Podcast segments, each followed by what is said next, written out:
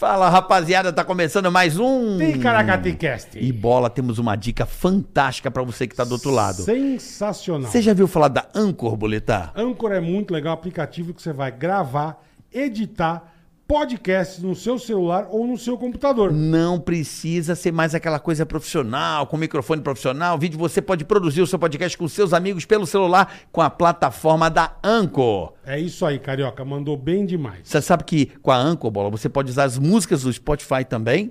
E você vai baixar o aplicativo de graça, sem gastar nada. É muito fácil. Então você vai baixar o aplicativo ou acessar anchor.fm e começar a usar. Olha que bacana, bola com a Anchor. Ah. Presta atenção. Você pode distribuir o seu podcast para todas as plataformas e detalhe, só no Spotify com a Anchor que você consegue transmitir em vídeo. Tá marcando, comece a usar o Anchor agora. É isso aí. Tica tica tica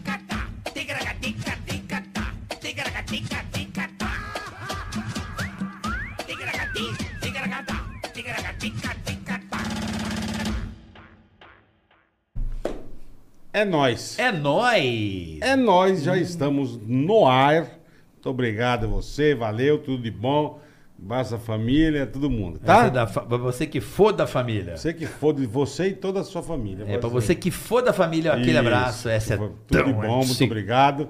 Já aproveita o embalo que a gente tá aqui, inscreva-se no canal, Isso. curta, compartilhe, dê o like, ajude nós, obrigado. Isso aí, like chocolate é tudo que Dê a gente like. quer. Vai, ativa o sininho, dá aquela curtida, dá aquela compartilhada. Por favor. Porque se você der o dislike, aí você vai na academia Hum. e procura aquele cara. Olha pro lado outro, te dá um negocinho. Aí você dá uma ativada. O fígado, como é que fica do cara que deu O dislike? fígado vira um creme de, de, de Nutella. Fica cremosinho assim, sabe? Você fica amarelo que nem o Homer Simpson e aí você morre. Fica um patê de É, vira, vira um foie grasinho, pá, você passa no pão. Ah, transplante, tá, até esperar vir o figo, você vai pro caralho. Então, Então não, não deu dislike, tá? Obrigada. Obrigada, obrigada. Vira um patezão, então. Uhum. Pastoso, aquela. Creme de Nutella. Chega na boca, derrete. Chega a derreter o fígado. Vai no boa, fígado. você Ih, ca- tá urinando. Você caga o fígado. Você vai cagar, você caga seu fígado.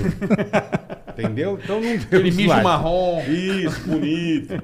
O que é isso? Não, não dê, não deu É um dislike. achocolatado? É. Não, é meu fígado que tá derretendo no xixi. Não faça isso, por favor, tá? Muito obrigado.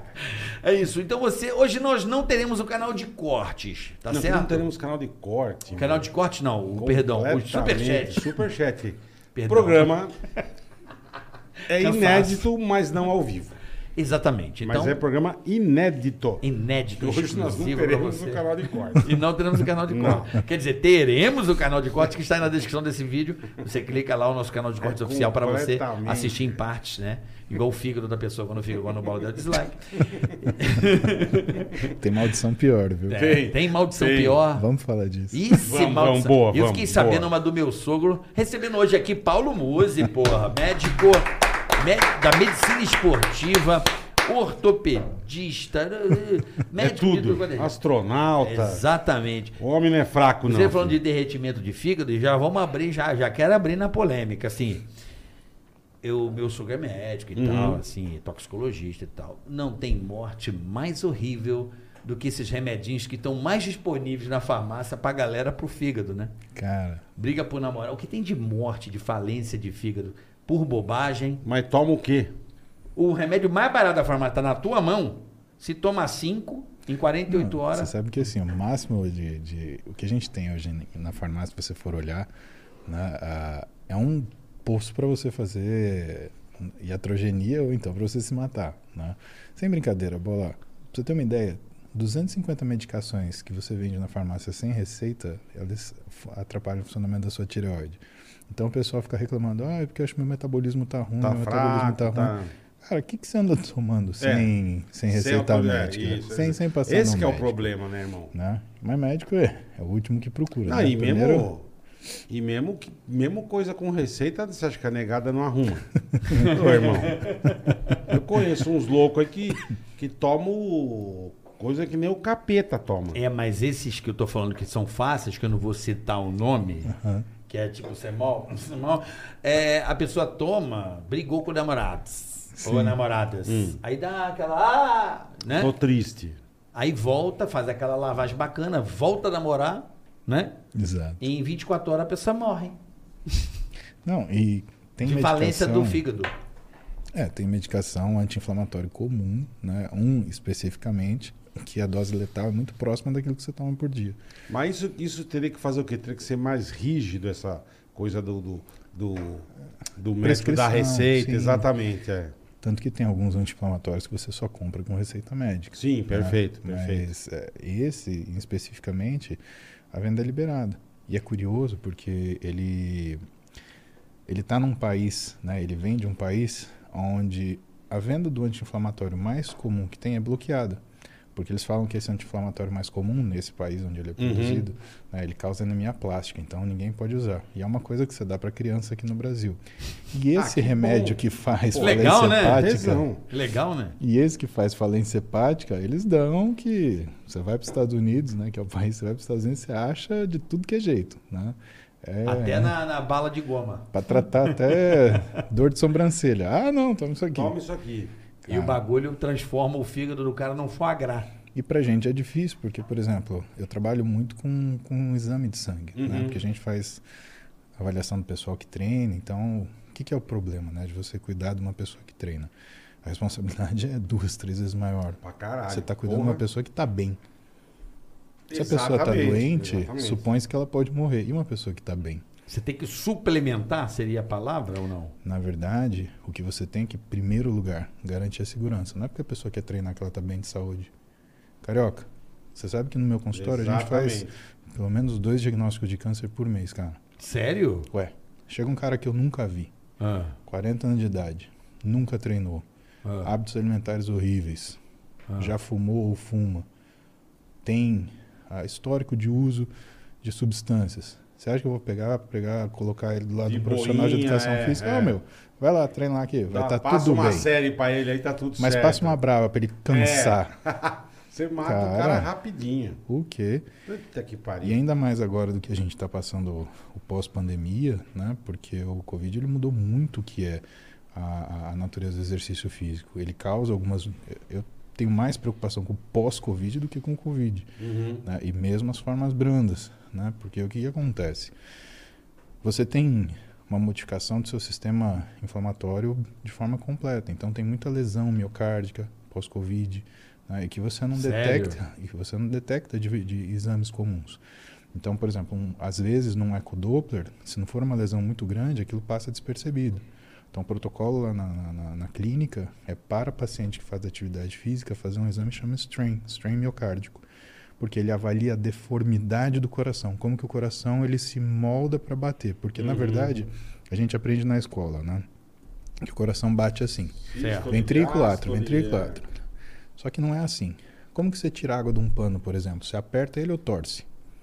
Torce. Torce. O coração torce também. É Ele mesmo. bate assim, vira. Exatamente. Dizem que o coração do corintiano é o que mais torce.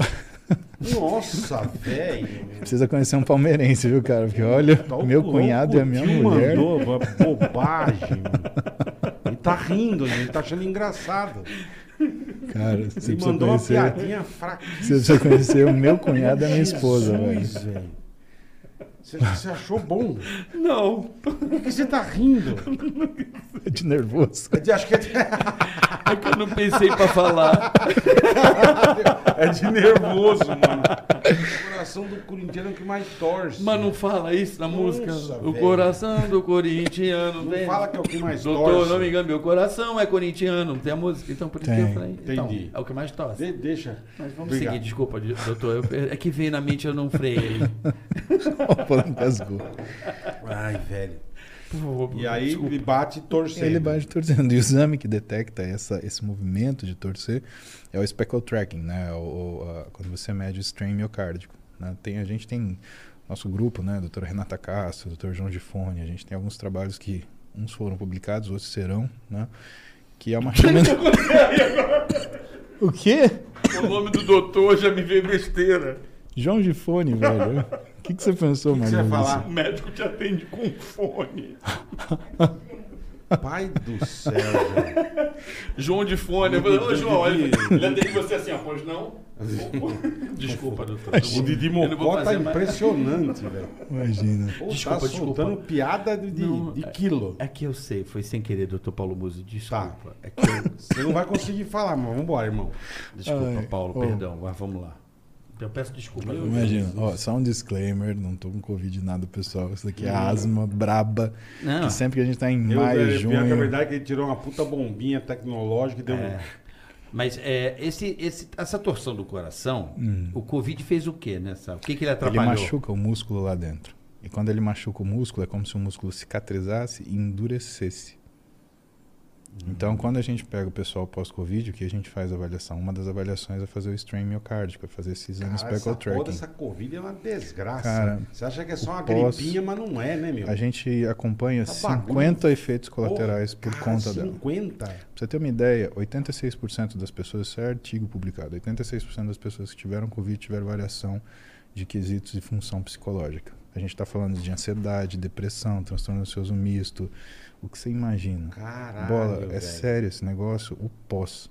Por isso que você vê que o pessoal, sabe, a sociedade no geral, e principalmente agora que está numa fase de atenuação do vírus, que está todo Uhum. mundo pegando, porque você aumenta a infectabilidade, mas você diminui a gravidade. Sim, né? sim. Aí tá todo mundo pegando.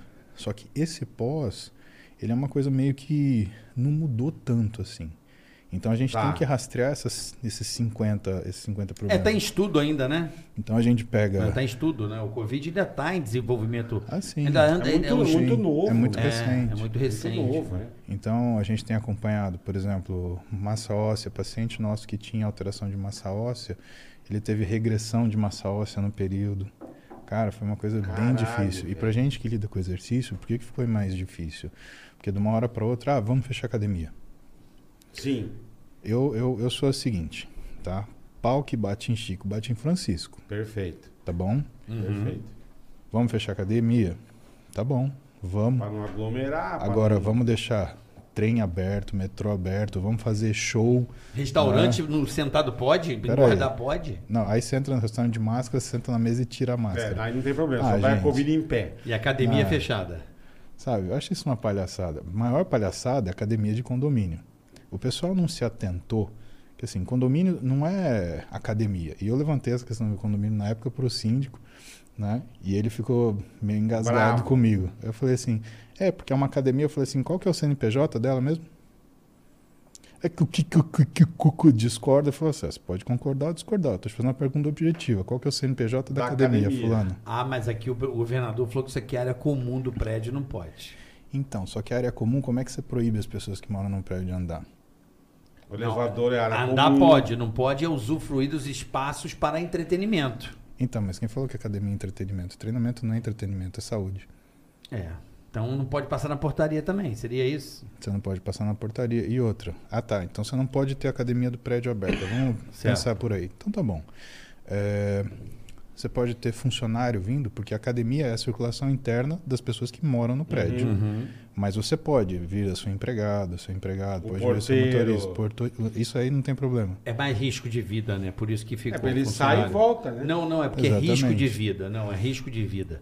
Imagina se todos os funcionários não fossem trabalhar, a galera ia morrer de fome. É uma questão de Exatamente. sobrevivência. Não, lógico, óbvio. mínima. Não, mas o que eu óbvio. digo pra você, É, é, o que eu digo Mas pra eu entendi o que você ele tá dizendo. Eu entendi o que você é tá o falando. bom senso. Então você fecha O a circulação senso, interna exatamente. e você deixa aberta a circulação externa. Então é uma falta na realidade de inteligência e boa vontade. Foi se bem que eu política, acho né? que Foi política. se bem que eu acho que não é não é boa vontade. Eu acho que tudo tudo é inteligência. Porque uma pessoa inteligente não prejudica uma outra por por objetivo, né? Você sabe que você a vida ela dá volta, meu amigo. Tem uma Porra, hora que você tá por cima, você caralho, tá é. por baixo. Uhum. Então você vai prejudicar uma pessoa aqui, tua vida vai rodar. E roda, viu, meu amigo? Roda. Roda. Pode ter E assim, certeza. A falta de boa vontade, se a gente quiser ser muito. ah, como é que fala? Eufemístico. né? Uhum. Vamos usar um eufemismo, né? Uhum. A falta de boa vontade é. Vamos sentar analisar o que, que a gente precisa. Por quê? Para as pessoas que treinam, ficar sem treinar é uma situação patológica. Pra É. você ter uma ideia, o cara que treina, depois de 14 dias sem treinar, ele dobra a quantidade de gordura visceral, que é a gordura Caralho, que você fica dobra? entre os órgãos. E essa gordura, ela gera inflamação. Inflamação. Mas você diz o cara que treina profissionalmente? Não, não, não, não, não. O cara que treina. Pra você ter uma ideia, se você só caminha, A esteatose, né? Esteatose, sei lá Não faz só Aí caminho é que de ele vai fígado. fazer uma piadinha. Não, não, não vou fazer mais Já não, já prometo. lança. Foi sem querer. Já já ele lança. Eu não vou fazer mais. Você anda só caminhar. Ah, ah, ah. Não, não vou falar isso não. Desculpa, doutor. Foi sem querer. Já já é. Vou mandar não, vou mandar não. Vai, Didi. Não vai mandar? Não vou mandar não. Fica tranquilo. Entendi. Não precisa ser um atleta É profissional. TikTok, é TikTok. Entendi. o cara que faz uma caminhada, quando ele para por duas semanas já é o suficiente para ele dobrar a gordura visceral. Qual que é o problema disso? Porque você fala de gordura, a pessoa pensa que é uma coisa estética, não é. Gordura visceral, ela gera inflamação quando ela é acumulada. Quando você gera essa inflamação sistêmica, é como se o organismo ele percebesse uma agressão. Uhum. Quando ele percebe uma agressão, ele se molda para essa agressão. E o que, que ele faz? Ele aumenta a pressão arterial, aumenta a glicose, gera resistência à insulina. E se você perdura isso por muito tempo, você fica numa situação que você pega um cara que era extremamente saudável e você coloca ela numa, numa condição de falta de saúde. Perfeito. Sabe? Por isso que eu te falo que faltou boa vontade, faltou clareza de pensamento. Mas assim, não é de surpreender, né? Porque quem tomou decisão não foi médico, né? E o pessoal exigiu dos médicos, né? Ah, e aí eu, eu coloco capitaneado pela mídia. Né? A mídia ela exigiu dos médicos que os médicos tivessem uma não é um consenso, é uma um discurso único. Uhum. Cara, Dentro da caixa, né? então, ou seja, prova que a, a mídia não sabe nada de medicina, né? Porque quando você junta 10 médicos é para Mídia juntar. ou jornalismo. Pode dez- falar o jornalismo brasileiro, não Cara, tem problema. É, O jornalismo. é, O jornalismo militante. É isso aí. Não, o jornalismo. Porque Eles- um vai embalando no outro e tem medo de discordar, porque se discordar vai dizer que é do outro lugar. Aí fica Pois essa é. palhaçada. E aí o que, que acontece? Eles exigiram que os médicos tivessem uma única opinião. E, carioca, quando você junta 10 médicos, você tem 10 opiniões diferentes. Claro. Com certeza. E é por isso que avança a Isso medicina, pra né? todo, Exatamente. quase todo campo você vai ter opinião diferente. E eles querem que a gente tenha isso docilmente. Cara, reunião médica é quebra-pau, cara. Eu imagino. É assim, ninguém levanta a voz, doutor, mas assim, se você levar pro lado pessoal, se tivesse uma figurinha icônica, você ia ver os caras se pegando tipo Street Fighter, é Hadouken com, com voadora, cara. não, não tem muito Deve ser foda. pra onde sair. Deve ser foda. E quando eles viram que isso não acontecia, o que, que eles vão fazer? Pô, os médicos estão mostrando, têm dúvida né, em relação a, inclusive, como você comunica com a população, porque tá na regra de ética médica, se você olhar na norma do, do Conselho de Medicina, que você não pode aumentar ou assustar seu paciente, aumentar a gravidade Sim, de uma sim. doença. Agora, como é que você vai falar a realidade de uma doença que você ainda não conhece que está acontecendo? Então, para mim, a mídia foi assassina, cara. Sabe? Político foi assassino. Político falando. Né? Eu Fique lembro em do, do Ricardo Zimmermann, que é infecto, excelente médico do Sul. Ele enfrentou esses caras de peito. Ele virou e falou assim: Eu quero saber onde que é o, o ambulatório do fulano de tal, que eu vou mandar os meus pacientes para ele cuidar. Larga a mão de ser besta. E os Cara, psiquiatras? Verdade é isso. E os psiquiatras, O filho? que, que tem os psiquiatras? Porra. Então, então, tá igual a produção de carro, não tem peça pra repor. Mas também. A demanda É, tem horário. O Não. povo enlouqueceu. Além, além, de, além de você ficar trancado em casa, além de você ficar. É que, eu- que- que na época, até um tempo atrás, foi a época que teve mais casa, é, terminar casamento, porque o cara não, não convivia com a mulher 24 horas. Ué, na Europa, uma taxa de 70% de aumento de divórcio. É, Ah, exatamente. e aí, o que, que eu acho que falta? Porque assim, tudo que eu falei aqui, a gente vai ter os comentários, vai ter o pessoal falando, mas uma coisa eu desafio alguém a negar. Será que não era o momento de pôr mais a mão na cabeça e o ouvido no coração e falar mais o sentimento do que da vontade e da raiva? As pessoas falaram com o fígado, elas não falaram com a cabeça. Então era aquele vômito de raiva. Falou com de- bandeira, eu já. por razão, exatamente. Falou com bandeira, pai. Aí, meu, aí acabou. E eu sou do. do- eu, eu parto do princípio que assim, né, atrapalhar é sempre ruim.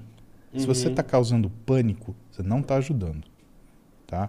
E você não precisa ajudar todo mundo. Você só precisa Ah, ajudar mas- quem está não do é teu todo lado, mundo cara. que pensa assim, né? Isso que é foda, cara. Isso Porra, que é bola. foda. É, é, isso você não precisa ser, precisa ser médico. não, eu também cara. acho.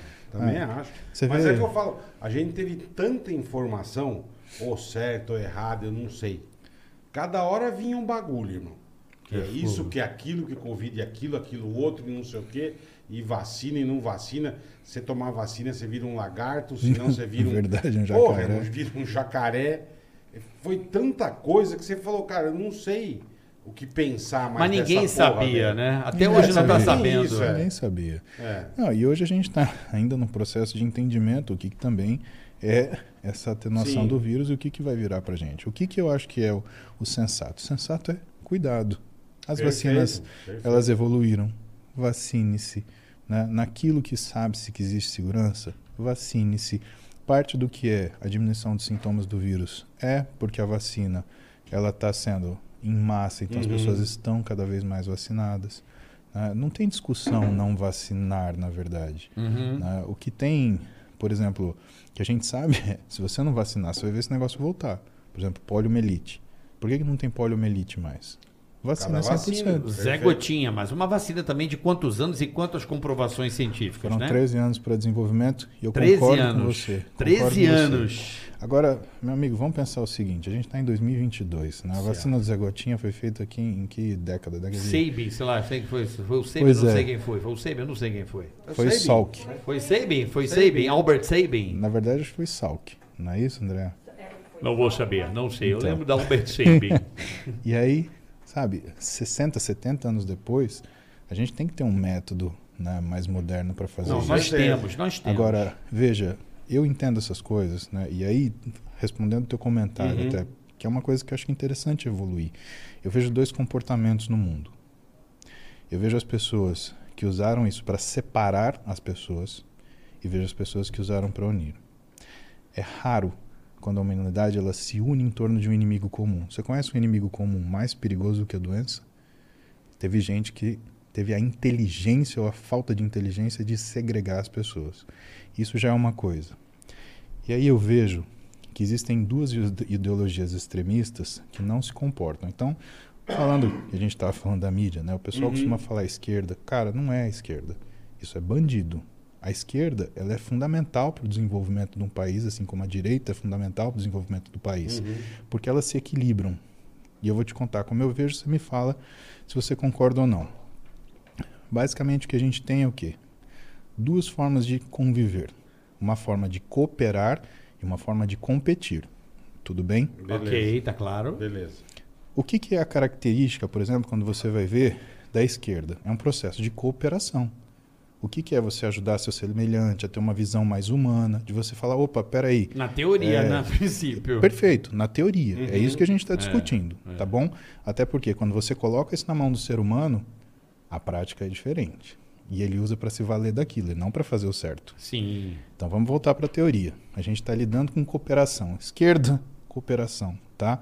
Então você ter uma visão humanista sobre as coisas, valorizar a vida humana, observar que existem coisas mais importantes ou que o dinheiro não compra, como por exemplo sofrimento, que é a antítese da ação dessas pessoas. Como uma esquerda que é pautada pela humanização, ela desumaniza as pessoas, falando que existe, tem que sofrer mesmo. Pô, isso não cabe na minha cabeça, mas a gente tem a cooperação. Uhum. Do outro lado, a gente tem a direita. A direita é um mérito conquistado pela capacidade, é a competição. E se a gente não competir, o que, que acontece? A gente não tem estímulo para ir para frente. Não evolui. Sem, Exatamente. sem concorrência não tem evolução. Exatamente. Existe a zona de conforto e o cara não avança. Até porque é a competição de forma sadia que vai fazer você querer sair do seu lugar e ou superar o outro, que não tem nada de errado com isso, ou Não. superar a si mesmo. Que é. Se é- for é- sem é filha válido. da putice, sem sacanagem, não tem nada de mal. Mas o que, que acontece então? Quando você coloca isso no reino animal e no mundo comum, principalmente no mundo onde você não tem educação, porque as pessoas elas diminuíram. Você sabe que a geração atual ela é a única que é menos inteligente do que a anterior. Sim. né? Tem gente que estuda isso. Né? Mas por quê? Porque é aqui. Pá, pá, pá, pá, pá, pá, Não lê, inteiro. não lê. né? Via- É 15 segundos de conhecimento e já tá bom. Tá? Mas isso é outro papo. Uhum. Vamos resolver aqui. Resolvendo aqui, tá? Então a gente tem a via da cooperação, a via da competição. Se a gente deixa a cooperação desviar, o que que acontece? Numa situação onde a cooperação é total, o cara que trabalha mais, Ele vai olhar pro lado e vai falar, pô, mas eu tô cooperando com o cara que não trabalha. Porra, você tem que se mexer também.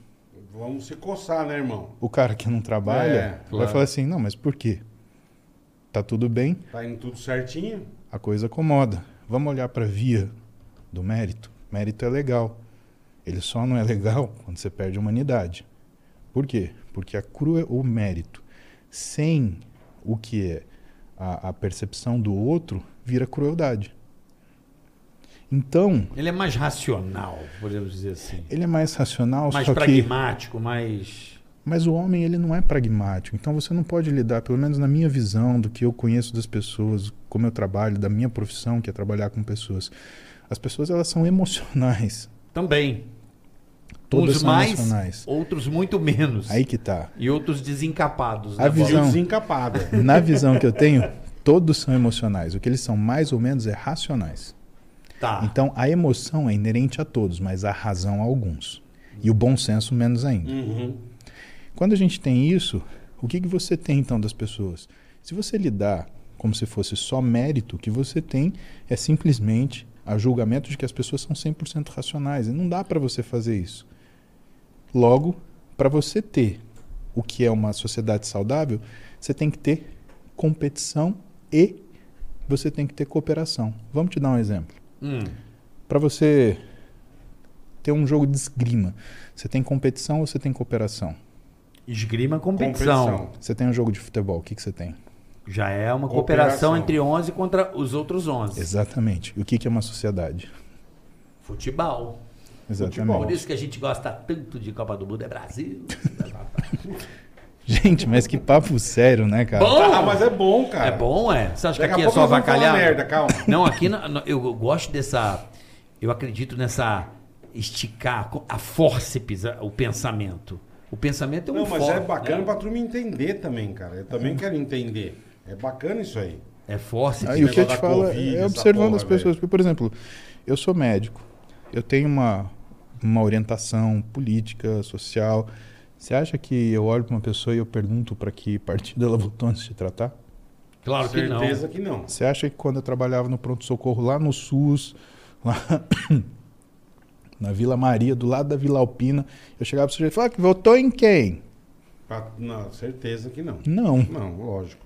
E se eu visse uma pessoa fazer isso, cara, eu ia escorraçar É, do é meu foda, hospital. é foda. Isso não existe. É. Né? Agora, eu vejo pessoas agirem dessa forma. Né? Então, o que eu tento trazer no meu discurso, e que aí a gente acaba sendo rotulado, é: cara, você tem que pensar em tudo que você faz. Tudo. Principalmente porque eh, essa questão de dualidade da, da, da situação, ela mostra que a realidade é uma interpretação. Vou te dar um exemplo. A gente tá com o saco cheio de mimimi, né? Pra caralho. Eu também não aguento mais. Eu, na época de Chato colégio, pra caralho. da Jovem Pan Marília 100,1. Não, 100,9. 100,9. 100,9. 100,9. Era igual a mesma frequência de São Paulo. Exatamente. Marília era chique. Bauru não era chique, era diferente. vocês não gostam de Bauru, né? a gente tem uma rivalidade saudável. Bom, Os caras têm uma treta, velho. Uns tomam. um Não, é uma rivalidade saudável. Uma bela. Bauru e Marília é uma rivalidade. É. É, igual Botucatu e São Manuel também. Tem umas treta também. Pessoal treteiro. Naquela época, né? Na época de, de Marília, a gente, meu, tinha apelido. E aí, porra, brigava depois da escola. Aí depois a mãe fazia a gente ir na casa do amiguinho. Pedir desculpa. E se, abraçar, aí tinha que ir indo, ir um na casa do outro a semana inteira pra fazer amizade. Não, você vai ficar amigo do Pedrinho, na marra. Cara, você não queria, você não aguentava mais ver o Pedrinho, cara. Você já queria pedir desculpa pra família dele inteira só pra não ver mais o Pedrinho. Você pensa, por que, que eu fui dar uma bolacha nesse moleque? Caralho, velho, que cagada. Né? Mas assim, dessa época, o que, que sobrou hoje? Todo mundo é, é- é ofendido. Né? Agora para pra pensar. A gente só entende preconceito quando o preconceito é com a gente. Uhum. Eu vou te contar um, uma passagem que assim é como eu entendi o preconceito e como, por exemplo, sempre que eu escuto a pessoa reclamar, eu paro para ouvir do que ela está reclamando. Porque eu, eu, eu, eu acredito que algumas pessoas realmente estão fracas demais isso me dá medo, porque uma pessoa fraca, quando é solicitada, ela refuga. E na minha profissão, Refuga, por exemplo, refuga. não dá pra ter médico fraco. Você vai ter um médico de pronto-socorro fraco. Não, não dá. Ai, eu tô ansioso, eu não vou Não- atender não esse vou- não vou infarto. conseguir, Ai, enfermeira, é. traz um Rivotril pra mim, por Não, favor. Não dá, não dá. Porra, cara. Não tem como. Você for cagar na calça, põe uma fralda e continua Não atendendo. existe essa possibilidade. Não existe essa Tudo a possibilidade. ver. Exato. Então, tem um limite. Agora eu te falo o seguinte: o que, que você acha de um médico em 2000 e 2007, tá? Você chega com uma dor no cotovelo. Uhum. Aliás, pior, você cai de moto, você quebrou uma perna, Deus me livre que não aconteça, mas nessa situação você tá com medo, fragilizado, você sabe que vai ter que ter Com operado. dor. Aí chega um médico de 120 quilos para te atender, com uma veia no braço saltando, que parece um cano de PVC, e fala: Não, não, vamos te operar. Cara, levanta e sai correndo. É só ver o cara desse tamanho e sai. E assim, essa história é verdade à medida que, na minha formação, poucos caras eles tinham ou tinham como esporte fisiculturismo. Sim, sim, sempre foi sim. meu esporte. Eu treino esse negócio desde os 11 anos de idade. Caralho, tudo isso. Ué, Marília, o que, que você vai fazer em Marília? Você vai treinar e. Enfim, correr atrás de coisa. correr atrás de Eu, problema. eu, eu mexi nas gavetas lá, eu mexi Correr nas atrás gavetas. de Eu coisa. roubei, eu roubei uma de lá, eu roubei uma de lá. Tá vendo? Mexi fez nas bem. gavetas, fez bem, Fez bem. fez bem. Fez. E aí, eu não, eu levei a minha pra lá. Ah, é? Aí eu falei assim, pera aí lá, minha filha, que eu vou te mostrar como é que a coisa funciona aqui. É. Onde o mato é ralo. Pera aí. Cinco Fica, minutos. fica fria, fica fria. Quem prova aquela água, bola do céu, não, É mesmo? não, mas não quer outra coisa. Enfim, tirando essas histórias. Então, tava em Marília nessa situação, mas dentro do que era a minha formação, cara, o pessoal olhava pra mim e olhava pro meu físico e falava assim: ah, ele é vagabundo. Quem tem tempo de ficar desse tamanho? Ah, ele enche a cara de bomba, não deve ser bom médico. Um cara que toma droga não é assim. Uhum. Ou então, ah, meu, esse cara aí, porra, ele é. Como é que fala? Ele é fútil, ele fica ligado nessas coisas. Não tem cérebro. né? Não tem cérebro, exatamente. É Só o quer saber que de ficar fortinho. Torneirinha seja- também, falavam torneirinha. E o que. Opa, caramba. Né? Mas É, pra isso caramba, é. é. Todo cara forte é só o Ah, coração de Piroca- frango. Piroca mínima. é. Não, e aí. É, coração de frango, né? É. É, mas eu não tenho vergonha nem medo de ir no banheiro general, né, cara? Eu vi os caras que você viu o cara que falava isso, chegava Pronto. na hora, eu, eu entrava no e fechava a portinha. Aí você olhava o pezinho fazendo xixi sentado. Ah, parceiro. Mimimi, calma, mimimi, mimimi, mimimi, mimimi, mimimi. Não, mas tô falando. É era justo o cara. xixi sentado. É justo o cara que falava torneiria que fazia xixi sentado. Ah, ah, eu tinha satisfação, né? Sentado então, fulano. o cara já dava aquela Que apertada. do caralho. Mas o que que é preconceito? Preconceito é a pessoa julgar a sua capacidade por aquilo que ela enxerga em você.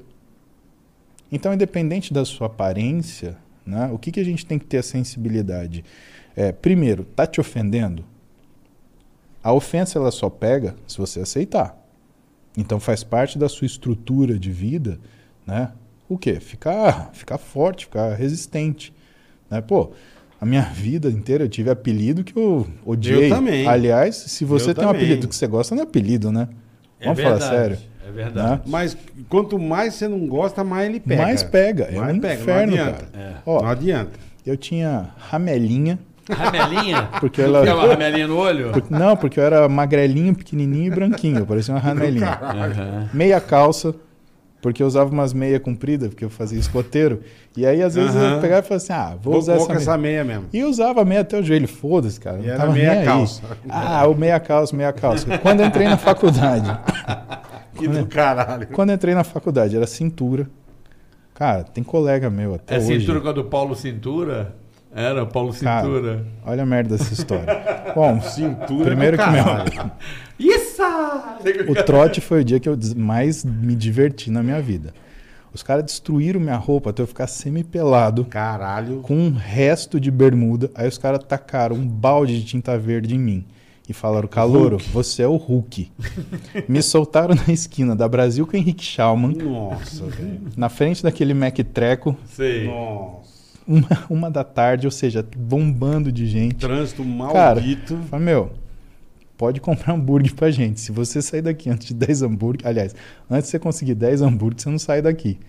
Ah, meu, eu E parava pintado de verde na frente dos carros, eu não pedia nada, eu olhava assim, e fazia assim, a galera dava um dinheirinho, cara, era massa. Eu lembro que em Ah, isso era. Estamos falando de 1999, tá? Em 1999, eu ganhei no, no, no Farol 44 reais em duas horas. 44 reais era uma fortuna. Era a gente já dinheiro, entrou no, no era Mac dinheiro. Treco lá. Comprou E, um lanche cara, pra 10. Hoje não você não comprei- compra nem o seu. Não. Não, é 30 conto. É, é. A economia, a economia deu uma desandada bonita. Não, tinha lanche de centavo nessa época, bicho. Tinha É lanche de centavo. A gente comprou uma lanche pra, Pra caramba. né? E eu me diverti pra caramba, porque era uma coisa tão esquisita, cara. Eu lembro de um pessoal vindo num uninho, né? Era quatro meninas vendo no uninho. E assim, eu via que ia dar bosta, né? Porque elas olharam assim, e falaram, não, tem uma coisa verde na rua. esse Que, cara isso, é, cara? meu? Só que o farol fechou. De repente eu peguei, fiz assim e falei, ah, sim. De repente eu escuto só o ninho. Aquela freada seca, assim. E as meninas fazendo tudo aquele sayonara, sabe? Falei, cara, impedi um acidente ali. É. E, meu, era grana pra caramba, me diverti pra caramba. Cheguei na faculdade, aí a galera começou. Ah, é o Paulo Cintura, é o Paulo Cintura, é o Paulo Cintura. aí chegou, um, um- chegou um, um veterano pra mim e falou assim: Cara, acho que era o Marcelo Promissão, cara. Hoje ele é. Ele é. Acho que foi o Marcelo Promissão. Gente boa pra caramba. Hoje ele é cirurgião plástico. Muito bom, aliás. Aí o Promis olhou e falou assim: Ô Calouro, como você chama? Aí eu falei, Paulo. Ele, ah, você tá zoando. Aí eu falei, não, Paulo velho. Cintura. Por quê? Aí ele saiu rindo. Aí que eu descobri que os caras falaram, ah, cintura, cintura, cintura. Meu, Paulo Cintura. meus professores me chamavam de cintura. No pronto-socorro me chamavam doutor cintura. Caralho, velho. Tinha paciente que vinha procurar, falou assim, "Ah, eu vim procurar o doutor cintura aqui. Doutor Cintura é do caralho. Não, teve paciente que Que reclamou, cara. maravilhoso. Eu peguei, entreguei a receita, tá aqui, a senhora. Não, não, não, não. Aí, o senhor mentiu pra mim. Eu falei, não, senhora, tá aqui o que eu falei pra senhora. A senhora... Me falaram pra procurar o doutor Cintura, que era muito bom. O senhor é Paulo Cavalcante Muse, onde já se viu mentir, o senhor se passando por outro Não é médico. Doutor Cintura, caralho. não, minha senhora, É peraí que eu vou explicar. Tive que chamar o chefe e falar, não, minha senhora, É é, meu apelido. é que é um nome que ele é conhecido no hospital, ninguém sabe o nome dele, coitado. Aliás, que bom que você chama Paulo, agora eu sei. Cara, Mas os podcasts estão te deixando como Paulo Muse. Ah, Ou Paulo sim. Mussi. Você quer comer o Mussi? Paulo Mussi.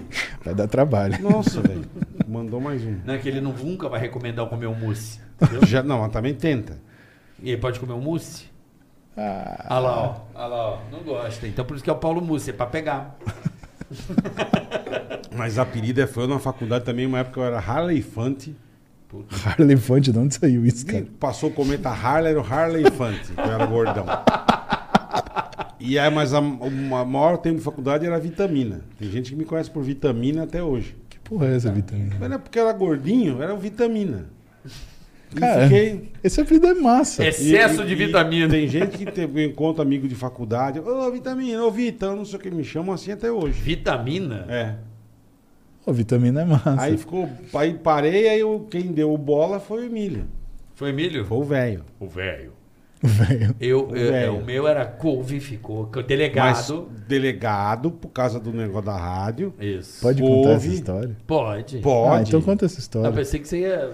Não, eu queria saber, porque um amigo meu me falou, falou assim, Pergunta pede do pro- delegado? Pergunta do delegado, que história é essa? Aliás, Luiz Felipe que me falou. Luiz, um Não, beijão bicho, maravilhoso. E a gente, a gente fazia o caldeirão do Hulk, eu e o Emílio, no Rio de Janeiro. Em em 99, 2000 aí, né? Comecinho, aí. isso, isso. Tava na faculdade. E a gente, o que, a gente fazia? A gente ia pro Rio, tinha que deixar um dia gravado o programa. Senão a gente não conseguia ir pro Rio, tinha que fazer o programa ao vivo. E, bicho, a gente abria, fazia a abertura do pânico, normal. Ah, Vai começar o... Aí, a hora que ia pro intervalo, a gente, vamos gravar. Vamos gravar, senão vai fuder. Tá bom. E começava a gravar. Aí entrou, alô, beleza, José Luiz da Atena, o Emílio com o helicóptero, tá fazendo uns A efeitos, tá, a gente zoando. É. Alô? Ô, tudo bem, tudo. Não, eu queria falar que o Carioca é o delegado, a gente. Ah, tá bom. Falou então, o Carioca é o delegado. É, porque ele prendeu o pau no cu. Mano, ele fudeu a gravação. Acabou, e eles doidos pra ir pro aeroporto. Mano, eu olhei e falei, o que, que esse cara fez? Eu falei, irmão, você tá escutando? Ele falou, tô. Eu falei, então vai tomar no seu cu, Meu velho. irmão, e virou. Mano. Mas começou uma chi- e tem isso, tem pânico proibidão, pânico fora do Você ar. bota pânico que não foi o ar. Pânico que não tem, tá gravado. O áudio inteiro. Nossa, Mano, mas, mas você, não, você não tá entendendo isso. Eu não vou, não pode nem falar aqui o que a gente falou. Isso é de 2001. Mas, mano, começamos a xingar o cara de um tanto, velho. Mas todo mundo da bancada, esse aqui, o Todo Emílio, mundo. eu, e a gente chorava de rir. E tenho certeza, cara. E aí, pô, o Carioca é o delegado. Aí fudeu, pegou. pegou, pegou pra caralho. E isso não foi ao ar. A gente teve que regravar, eles Ele tiveram tá que ir embora gravando. para o ponto, regravou. Um dos caras da Punk, foi o Café, Marcelo Café. chegou pro, na época, Marcelo Café. era a época do Napster. Lembra do Napster? Napster. Ixi, Atenção, vocês estão aí na Rede Jovem Pan, né? Coloquei no Napster, pânico que não foi ao ar. Mano, mas é uma baixaria. Isso começou a, ba- a galera a baixar e começou a ser compartilhado em e-mails. Na época, o- Na época, e-mail compartilhado, Lembra que o verdade. e-mail era o, era o tipo WhatsApp hoje? Sim, sim, sim. O e-mail, né? Chegava tudo pro e-mail. Chucharia, áudio pesado. Sim. E aí isso viralizou em 2001. O primeiro viral faz 21 anos. O primeiro viral não, foi um e a grande turma, viral. E a turma gravava essa porra. Tinha lugar que você, ô, boa, beleza, olha o que eu tenho. Botava pra, pra ouvir, cara. Eu, gente, não ponha com uma puta Alto, vergonha. né? Cara. Olha aqui que, do, que choravam de rir. E a Não. gente arrega. Eu fui no, É, eu fui no tipo, Danilo Gentili, ele, Ele colocou? colocou, velho. Eu com uma pariu. puta Danilo. vergonha, o Danilo, pelo amor de Deus, cara. É porque ele fala umas coisas bem Porque a gente pesadas. arregaça, irmão. Você não tá entendendo. É. Depois você vai ouvir. Não, eu vou ouvindo na A volta aqui gente pra casa. arregaça. Bota pânico que não foi ao ar. Mano, mas que a gente xinga, cara. que mais? Ó, voltando em apelido. E aí o Carioca delegado. tive, é, né? Zed era meu apelido da escola. Zed. Zed. Zed que significa Zed? o quê? Porque eu tinha um cabelão e tinha um cara da locademia. E aí, galera, tudo bem? Ah, eu lembro do Zé. Fazia Ah, uma tá, careta, tá, você tá, lembra? tá, tá, cara? tá. O que, que você precisa? Sei, sei. Eu- Maravilhoso. Você não vai ter a parada lá, cara? Do Locademia de Polícia. Não, não Filme dele. massa, né, cara? É, esse filme é foda. E aí meu apelido era Zed. Ô Zed, Zed. Aí uma época foi Zed. Você era zoeiro na, na escola? Já, Cara, né? não, eu fui ficando filha da puta depois. Mas eu acho que eu criei anticorpos. Entende? Eu tinha óculos, era quatro olhos. Quatro olhos era, porra, né? O cara fazia isso aqui, mano, isso eu tinha raiva. Foi ali que eu comecei a começar a dar porrada nos caras. O cara tava assim, aí fazia assim, ó. Ah, de sujar a lente, é. Eu. Puta que pariu. Sabe? Aí assim e na lente do meu óculos. Nossa, Mas cara. era assim, um- uma, uma dessa a cada 40 segundos. Então eu tava aqui, nego vinha pluft na minha lente. E eu tinha que tirar, limpar, secar, botar. Tirar, botar. Era o inferno. Aí eu peguei e já mandei um de direito. Igual roubar pacote. Bola Roubar pacote? de biscoito na escola. Ah, Todo dia. barata voa. vou ah. foto. Eu entrava com biscoitinho Ah, na escola. puta que pariu. E aí, nego, pegava meu biscoito. Todo dia era assim. Ai, aí. Comecinho da rádio. Velho do céu. Você de óculos lá em Barretos. É? Você achou o Oclinho? Achou aqui, ó. É, então. Essa aí, quando eu operei, né? Eu Comecinho, operei mas Lazic depois ele 99. operou, né? Lazic 99. Aí, todo dia os caras iam roubar o pacote de biscoito, bicho. Isso aí, olha aqui, dentro da sala. Eu chegava com o pacotinho. Aí eu falei, ah, já era filha da putinha morava aqui, né? Eu estudava do lado de um cemitério, pô. Então tinha umas baratas, meu irmão, que pareciam um charuto rato, cubano, assim, ó. Porra. Eu só assim, ó, pisadinha e com o pezinho pra dentro do pacote do piraquê e fiz assim, ó. E deixei, malandro. Bobão assim, com o pacote de biscoito, assim, ó. É, você vai pro meio do inferno quando você morrer, você tá ligado? Só né? viu o coisa assim, ó.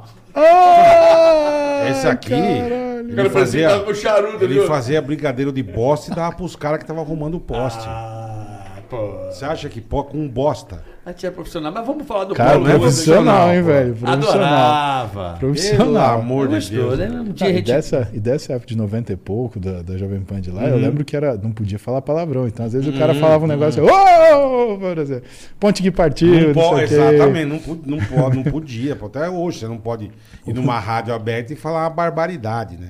Nossa, mas naquela época era muito engraçado. Não, porque os caras entravam ao vivo e falavam uns absurdos. Falava E aí vocês. Falava, dependendo do Meu, absurdo. uma, o mais que eu dei risada na vida com a gente, com o Paralama, você tava? Tava. Paralama do sucesso, Herbert Viana, sentadinho e tal. Alô, tudo bem? Ô, Herbert, tudo bem? Paralamas, tá bem, tá bem. Estão remando bastante, tamo, então pega o remo e enfia no cu. O Herbert assim, ó. Ah, o Emílio, opa, gente! E o caralho, Já era. velho, meu. Já era. O cara mandou o Herbert Viana enfiar o remo no cu, cara. Ó, Olha, o- olha Eu falei, meu pai do céu, bicho. Onde nós estamos, velho? Mas o que, que acontecia depois? O, o Emílio tomava a chamada dos caras? Acontecia alguma coisa? Não, real, era- real, não, real. não, assim, Dava quando, umas quando merdinhas? era. Não, porque você não tem o controle, irmão. Você tá atendendo o tele. É igual a vez que o moleque, não sei se você lembra disso, você também é mais- bem mais novo que eu. Mas você mandou, o moleque mandou o Bozo tomar no cu. No Lógico que eu ar. lembro. Então, Porra, É um clássico. Você não tem controle, irmão. É que você nunca vai esperar. é a piada da mulher Pô, o grávida. cara vai ligar pra rádio. Que hoje a galera sofisticou esse golpe, né? Como assim? Que é o. o o, o, o Tom masturbando, a galera, Ah, a galera, é, a galera Paula trola, atrás, é. a galera, Paula tejando, a galera, a galera trola de outra forma, né? Não, os caras Mas- me mandam superchat escri- escrito essas coisas. Power Guido. É, exatamente. Kikozinho branco lindo. é, é. Só que na época você não espera, cara. Você vai falar, pô, o cara não vai ligar numa rádio e mandar um tomar no cu, caralho. Não vai. Eu adoro. Quer ver um que eu adoro? Olha que lindo, queria mandar um abraço pra Elma Maria. Cara, eu morro de cara. É o Bamaria. Elma Maria, entendeu? Eu mamaria. Assim, É, Elma hoje- Maria. hoje- hoje- Bom pra caralho. Apresentador, um beijo, Elma Maria. Tô masturbando. Então os nego mandam. Hoje, hoje, assim, tudo bem, mas né, então- E o nego mandava, a gente não tinha o que fazer. O Emílio tentava o mais rápido possível. quando ele se ligava, tentar cortar o cara, mas. Eu lembro que ele gritava. "Ah!" É, você tem que. Você dava um puta migué, entendeu? Ai, meu Deus. Mas nunca deu merda isso daí. Não, nunca deu merda. Cara, porque depois eu, falava, eu, eu escutava assim, caralho, hoje vai dar merda. Será que vai ter pânico amanhã, cara? Puta que pariu, porque o Não, cara não falou dá, não, palavrão. não dá por causa disso. Assim, pô, e a gente também xingava, né? Aí eu Não, mas você xingava normal, Não, mas tipo- eu brinco com a turma. Se fosse É, vai pra dia- ponte que partiu, Se fosse hoje não em dia, o todo mundo na cadeia, irmão. Todo mundo na cadeia. Do jeito que o negócio Eu tá. sou a véia lazarenta, eu xingava pra caralho. Morfética. Morfética. Morfética. Morfética. Ô, galinha, xinga... Meu. Que Azucrinava. saudade, né? Azucrinava a turma, velho. de azucrinar, E bem, a gente se divertia, o ouvinte se divertia. Ô, você quer mais que o Vesgo? É, eu vejo. O Vesgo, bicho, eu tinha um ódio mortal do Vesgo. Mas Tá ódio, de Era ouvinte, né? ódio de pegar uma arma e dar um tiro na, no- tiro na cara dele. Tiro da cara dele. Tiro na cara dele, eu queria matar. Porque que, que ele filho da puta? Ele ligava de Itaiandu todo dia. Todo santo dia. Porra, bicho. E a Jesus enchia o saco. A gente, para, caralho. cara. Para, Rodrigo, porra. Um dia ele me liga e dá o telefone da minha casa. Telefone fixo. Na época era brabo. Puta, né? era brabo. Tocava, tá ligado? Bicho. Aí o Emílio também meio acho que conseguiu cortar no finalzinho, sabe quando não. Sei. Mas ligou uns, uns trouxas em casa. No dia seguinte, pum. Pânico está no ar. Seguinte, rapaziada, anotem papel e caneta na mão, vou esperar vocês pegarem. Peguem tudo aí que vocês têm papel e caneta. Esse é o telefone do Rodrigo de Itaiandu. Você mas eu tinha? falei perfeito. Tinha. Eu falei bonito. Falei agora, mas não liguem agora. Deixa dar de madrugada, comecem a ligar de madrugada. Que pariu. Mano, velho. deu dois dias, ele liga, ele, pelo amor de Deus.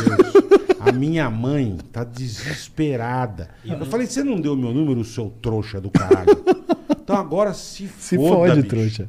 Não, porque foi- foi- até ficamos Não, e essa até- época pra trocar número era. Então, cara, não, não, não não, tinha era, um- como. não tinha, era um caralho, inferno. Não, era não um tinha inferno. como trocar, não trocava. Não, tinha, não, tinha- não existia celular.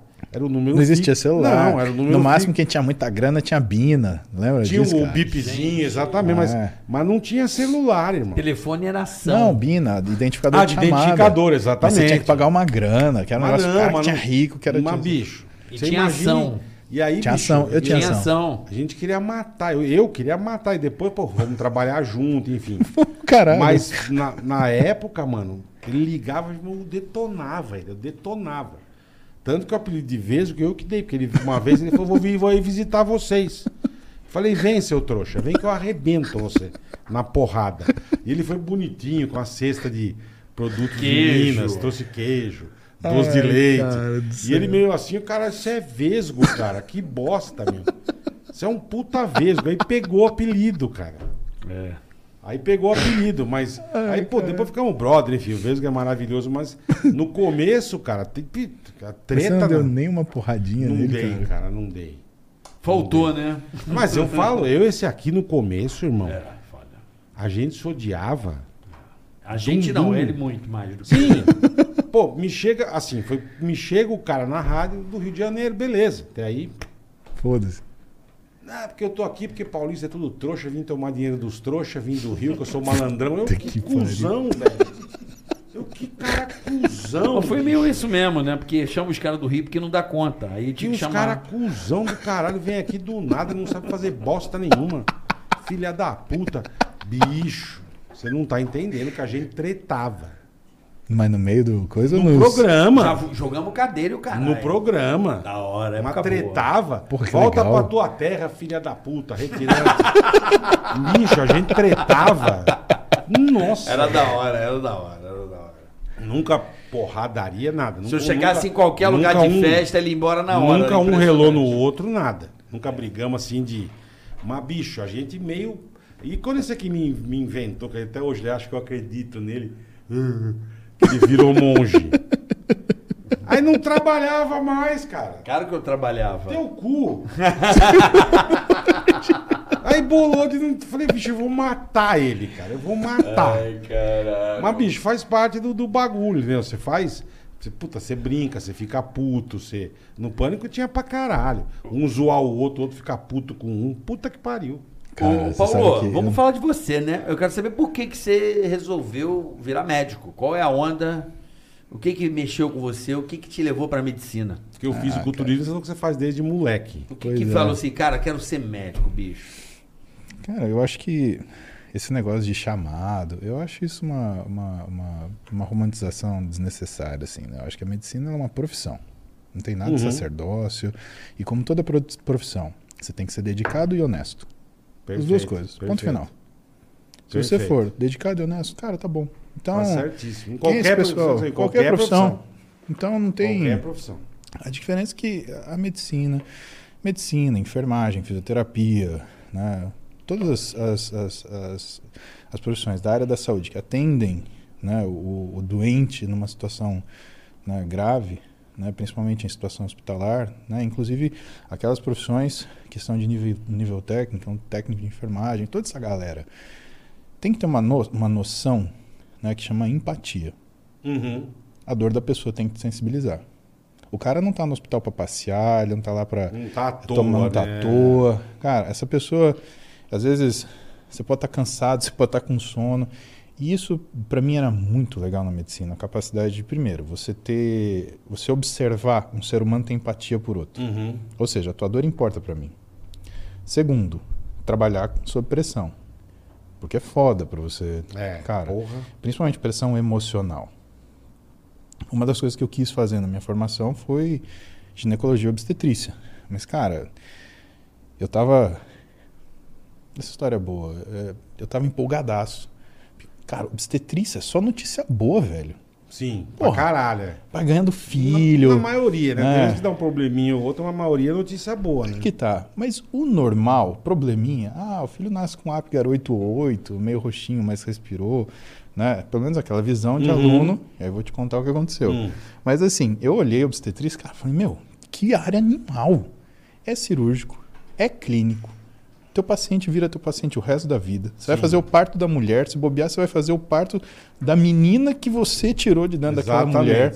Ela vai te exatamente. dar, dar o seu Louco, nome pro filho dela. pensar nisso. é. Cara, é, É bicho. verdade Foda, mesmo. é, bicho. É verdade mesmo. Ah, por exemplo, a, a, a doutora Luta Liberti, beijo Lu, ela é obstetriz e gineco da minha mulher, né? E hoje ela é gineco da minha filha mais velha, cara. Caralho, que louco, velho. Porra. E, e quer queira, quer não, ela conheceu a minha mulher. A Beta tinha 24 anos de idade. E a Duda hoje tá com 18, cara. Sua filha tá com 18. Tá com 18. Pô, já é, pô, uma mulher mesmo, caralho. É, bicha Nem é... se formou, hein? E assim, pois é, mas tem que estar lá, né? Hein? E aí, cara? o doutor aí, hein? É, né? Ah, não, essa Pois é. fora, A né? música era boa.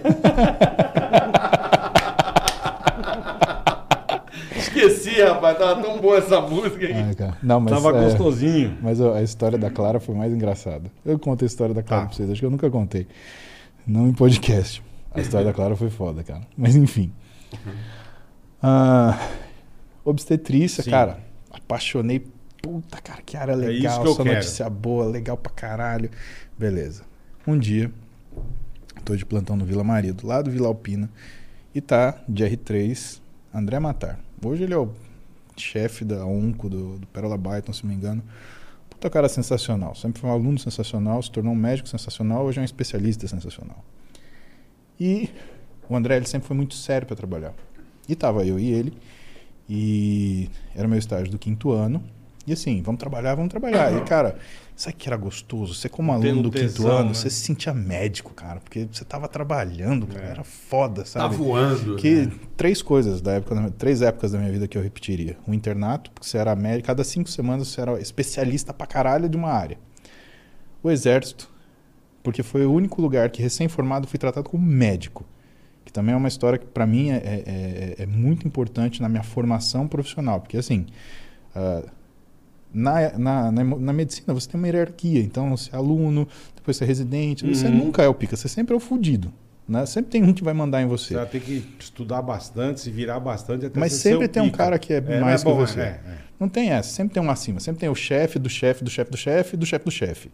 Ah, e se não tem o chefe, tem o cara que publicou o artigo que o chefe estudou, então você é um bosta. Mais ou menos assim.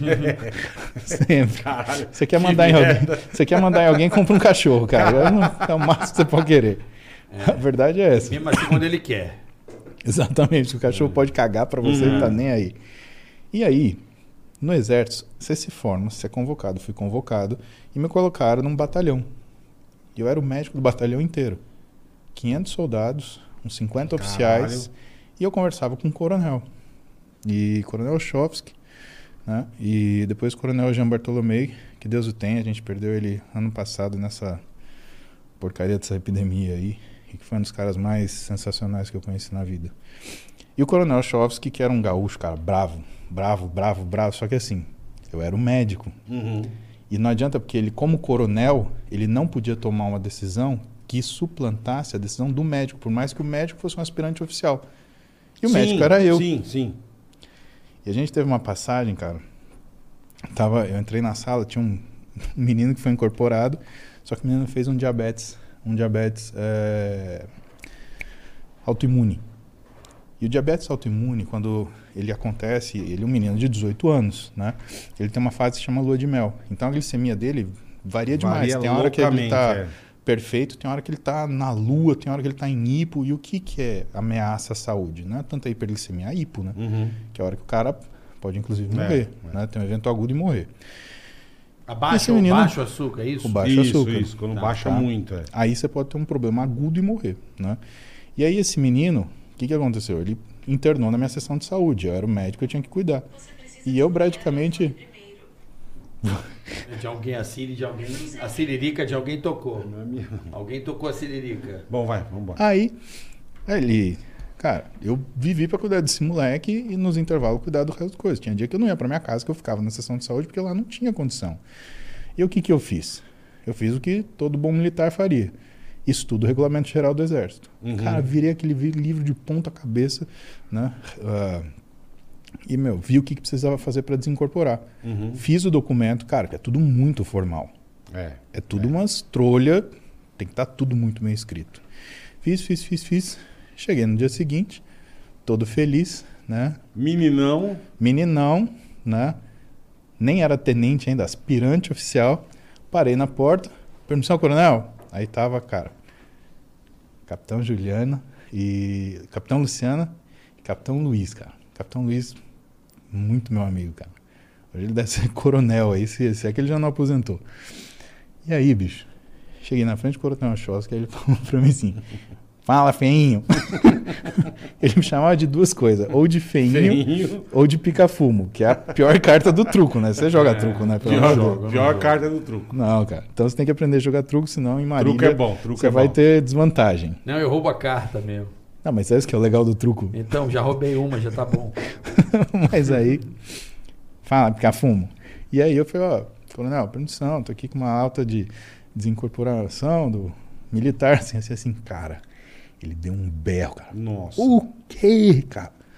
a Luciana e o, e o Luiz caíram pra trás, viraram pra trás do coisa. Eles acharam que eles acho que ia me dar um tiro. Cara.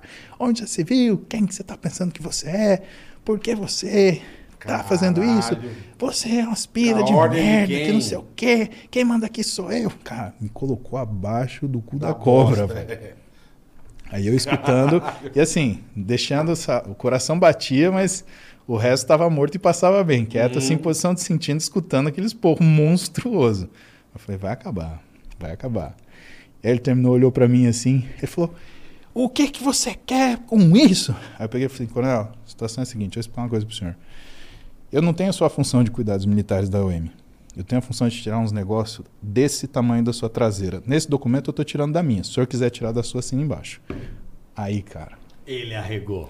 Não, ele ficou vermelho, que eu achei que ele ia explodir. Nossa. A Luciano e o Luiz. Eles não sabiam se eles pulavam pela janela, se eles saíam pela porta da frente. Nossa, Aí, de repente, ele virou e falou assim: Você é usado, hein, feinho? assim, é normal. É normal. É. Normal. E eu posso contar do Coronel Chosky, porque, cara, o Coronel Chosky, a gente conviveu uma época e, assim, teve junto numas dor de cabeça grande. O Coronel, nervosa. é. ele infartou no quartel. Caralho. Cara. E, meu, eu animei esse homem até ele voltar, cara. Porque foi. Você Foi, que animou ele? Foi o que reanimei ele, cara. Foi um- uma dor de cabeça. Aí de lá fomos pro hospital. E aí no Hospital Bandeirantes, ele Quanto foi tempo você revascularizado. levou só pra... Cara, foram. Porra. Enquanto não chegava o carro, Você tava reanimando. tava indo. Foi, foi. Eu, eu nem sei te falar tempo, porque essa hora você nem olha, cara. Eu sei que aí chegando no, no- no Hospital Bandeirantes, o médico tava lá, assumiu, pegou, revascularizou, reanimou na mesa mais algumas vezes, aí o homem voltou. Ficou na UTI um tempo e Aí o senhor voltou. falou, o senhor poderia assinar um papel? E até hoje, até hoje, Coronel. O senhor assina o papel do menino tá com diabetes, filha da puta. Agora você assina. Seu, Assina! seu corno. Caralho, eu só voltei pro senhor assinar. Eu te salvei, seu lazarento. Não, e até hoje, cara, ele, ele me liga pra dar Feliz Natal. Ô, Muzi, tô ligando legal. aí, Feliz Natal, não sei o quê. Cara, Que ele legal, não cara. esquece, ele não esquece. Né? Aprendi É, claro. muito com ele. Então, o Exército foi sensacional porque, sabe, foi o primeiro lugar que fui tratado como Uhum. médico e falaram assim, ó, a responsa tá aqui, se vira. E você precisa isso pra crescer, cara. Porque é confortável ser aluno, ser residente. Tem um médico formado, especialista, sabe o que tá coisa você acontecendo pergunta que pra alguém. você pergunta e o cara tá com o carimbão dele pra assinar É. embaixo. Quando você é soltado no, não jungle, tem, é, é. aí, cara.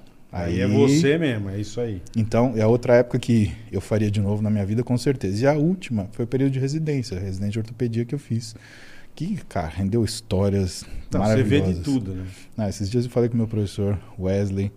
Cara, Wesley, ele era. Pensa um cara que era professor de Muay Thai e chefe do trauma. Porra. Pensa, Porra. ou seja, ele já olha pro cara, ele vai chutar sabendo o que, que ele vai fazer. Ah, vou botar É. uma placa tal nesse maluco. Já sabe. E assim, ele era o cara mais gente boa e mais bravo. A galera se pelava de, Thai, medo caralho, porra. E a galera se pelava do Wesley. E ele era um cara assim, que ele era muito justo. Ele tinha um- uma bússola moral que assim, ele era bravo pra caramba. Ele te cobrava até a sua alma. Só que, se ele visse que você estava verdadeiramente se lascando pra fazer as coisas, ele estava do seu lado. Uhum. Independente da frente de quem fosse. né? E isso, sabe, foi uma época boa, porque cada professor da residência que eu tive, cada chefe de plantão, ele tinha uma característica diferente. O Eiffel, de domingo, era um cara que também todo mundo tinha medo de discutir. Por quê? Porque ele te exprimia tudo que você sabia e não sabia. Agora, por que isso é importante para um médico em formação? Porque, cara, é assim que o cara te ensina que você não sabe, velho.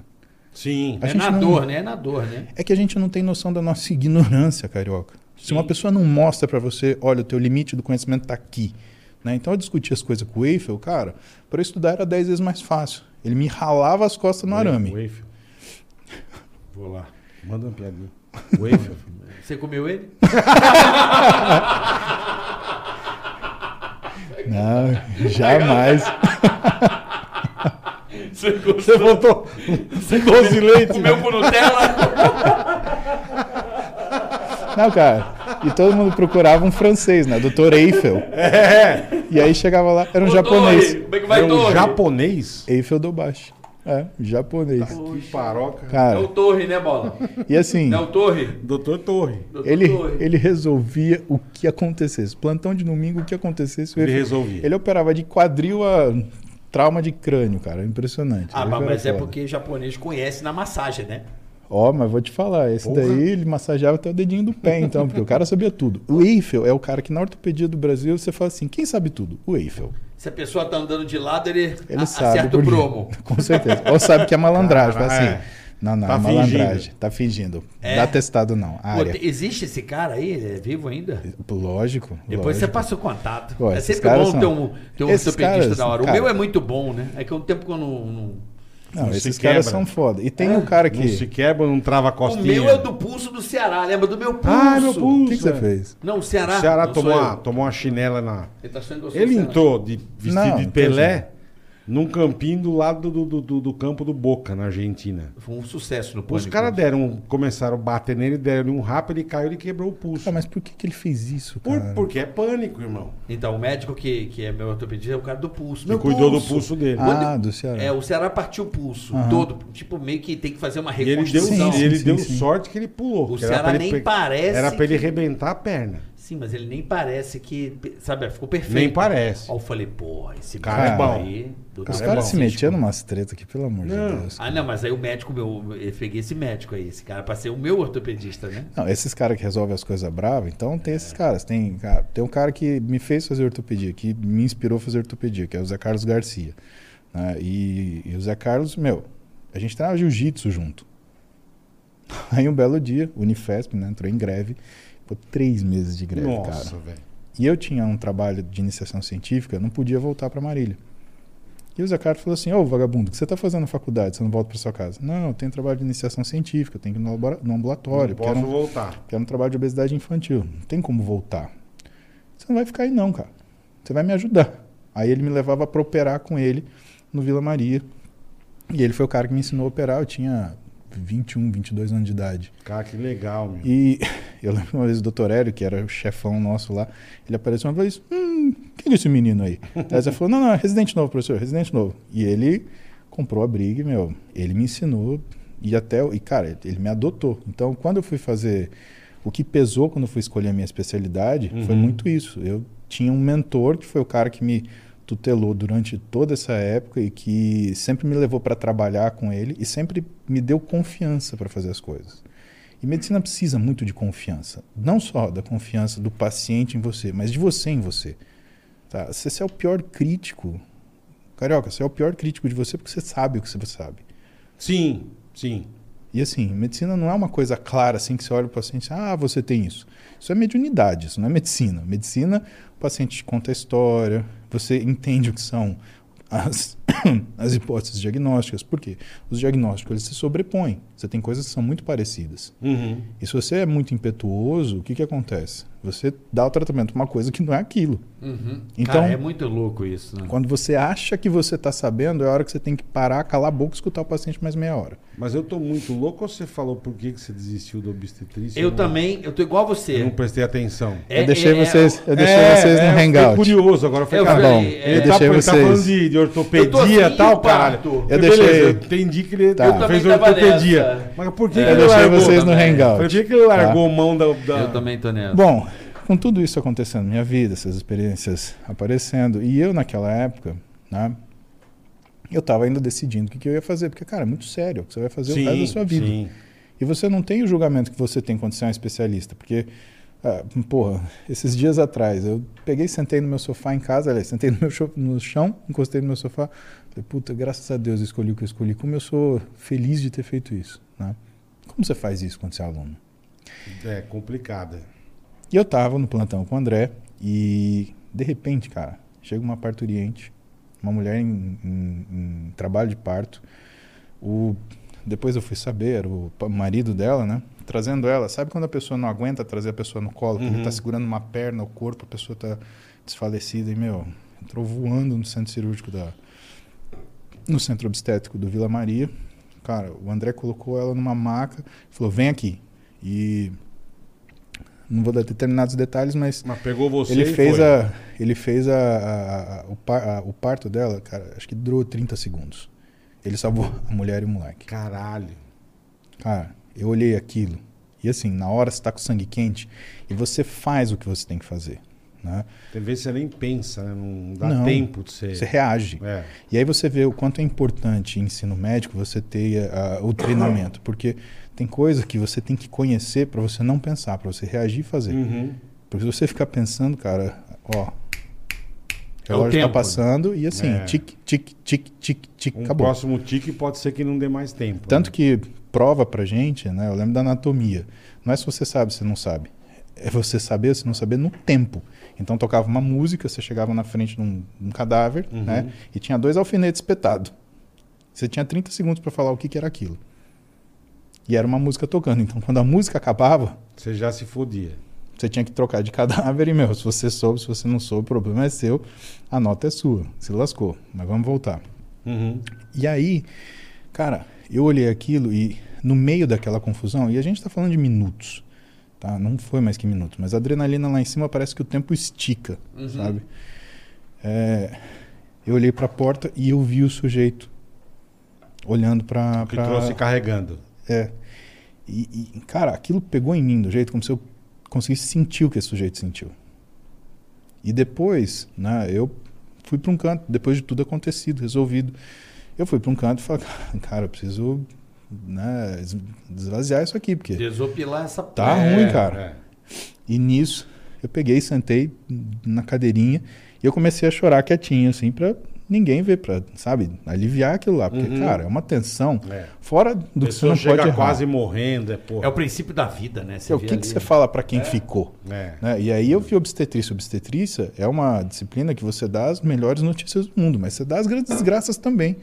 E se você não estiver pronto pra falar da desgraça, não vai achando que vai ser uma flor de lis, porque, cara, a hora que você tiver da desgraça, você se acaba. Você vai ter que falar. Então isso foi. Isso foi. E aí o, André parou assim, né? E eu tava com muita vergonha, porque eu falei, porra, eu sou um merda, né? Eu tô. A coisa tá resolvida, tá tudo bem. O que, que eu tô chorando aqui que nem um tonto? Graças a Deus deu tudo né? certo. Exatamente. É, é. Né? Aí eu olhei o André, e o André tava com o olho vermelho. Aí ele olhou pra mim e falou: Você entendeu o que é, o que, que é GO? E aí, hoje eu te falo, né? O que, que determina a, a nossa escolha da profissão dentro da medicina? Porque é completamente diferente, né? Um- Sim. ah, quando você migra de, de especialidade, você é médico, você tem noções de clínica e cirurgia geral, né? Mas você está numa situação completamente diferente. O especialista é especialista, né? Ele está diametralmente oposto do generalista. Ou ainda mais do cara especialista da outra especialidade. E aí é o que eu te falo, né? Você tem que estar pronto de aceitar aquilo que é o pior. Porque se você não estiver pronto de aceitar o pior daquela área, cara, não faz. Não faz porque, primeiro, você não vai ter aquela sensação do cu piscar para você estudar e ser competente. Uhum. Você vai se acomodar, vai Ficar ficar, de boinha. lendo revistinha e falando é, coisinha balelinha, né? E senso comum e falando nada que é novidade. Quando você sabe que a coisa dá merda, você leva a sério. E você fica bom. E a segunda coisa, é porque aí eu acho que é uma questão de mérito. né? Você não pode querer né, comer o fruto doce se você não está disposto a subir na árvore, né, meu irmão? E para subir na árvore você tem que saber que você vai cair algumas Perfeito. vezes. E a gente vai cair. Cara, você acha que minha vida. né, todo paciente gostou de mim? Não. Tem cara que não gosta, tem cara que espera, né, tem uma expectativa. Ele olha para mim, sei lá, que ele espera que, que eu dê isso, dê aquilo, faça aquilo outro. E se Cara, você não fizer o que ele espera, só que eu só sei fazer aquilo que eu acho que é certo, né? E, meu, você, pa- paciente e médico aqui não... é uma amizade, Fica tranquilo, sim, patrocínio. sim. né? Uma amizade. E é por quê? Porque é baseado em confiança. Então, Pra caralho. cara, se não tiver afinidade, não Acho tem que pra jeito, tudo, cara. né, doutor? É tudo, né? A vida é baseada. Você vai, sei lá, comprar alguma coisa. É tudo é, a, a- relação de confiança é uma coisa. É. É, um princípio básico do homem. Vai. É o que eu te falo, isso é de toda profissão, sabe, carioca? Mas ah, quando a gente olha na medicina, isso é aflorado, porque até para falhar você tem que falhar certo. Sabe? Até para falhar você tem que falhar certo. Porque também não tá certo você dar certo de uma forma errada. A medicina não é uma profissão uma arte de resultados. Ela é de meios. Você tem que fazer o certo. Porque o resultado não te pertence, cara. Tem tanta É. coisa que É vai no verdade, meio. Que... é verdade. O cara faz a cirurgia, agora vamos ver como é que. Tem que esperar não sei quantas horas pra ver como é que reage É, o paciente. E o que a dependendo gente tinha que do, fazer, a gente dependendo fez. do acontecido, não tá mais na mão do médico, né? Não adianta. Eu acho que, de verdade, a gente tem que. A gente tem que ter humildade de saber que nunca está na nossa mão. Não estou falando de nada divino. Não, sim. Eu tenho minha religiosidade, eu sou É católico. filosofia, é uma questão né? filoso- É uma questão filosófica. fisiolo- fisio- Filosófica. filosófica e fisiológica. As duas coisas. Por quê? O organismo tem tanta variável que, cara, é impossível você cobrir todas. Você vai ter a maioria na sua mão. uhum. Se fosse possível. É por isso que a gente entende que a medicina é uma arte. né? A medicina não é uma ciência. Ciência é física, ciência é biologia, ciência é matemática. Isso são ciências. A medicina é a aplicação da ciência, ela é uma arte. É o jeito que você faz. E o jeito que você entende essas coisas e a forma que você aplica isso. E entende que o teu paciente ele não é uma doença, o teu paciente é o teu paciente. Então, a manifestação de doenças iguais em pacientes diferentes tornam doenças completamente diferentes. Perfeito. Por isso que é arte. Né? Não é um sentido artístico, Não, não, é sim, nada sim, dessa sim, bobagem. É que é artesanal, Uhum. tá? É E artesanal. tem muito louco Ah, assim. e aquilo que você falou, a mesma doença em, em- dois caras, você vai ter que fazer coisas diferentes. É do teu Sim. feeling que vem isso. Não, e até cirurgia. Quando fala, por exemplo, ah, por exemplo, época pós-Covid, né?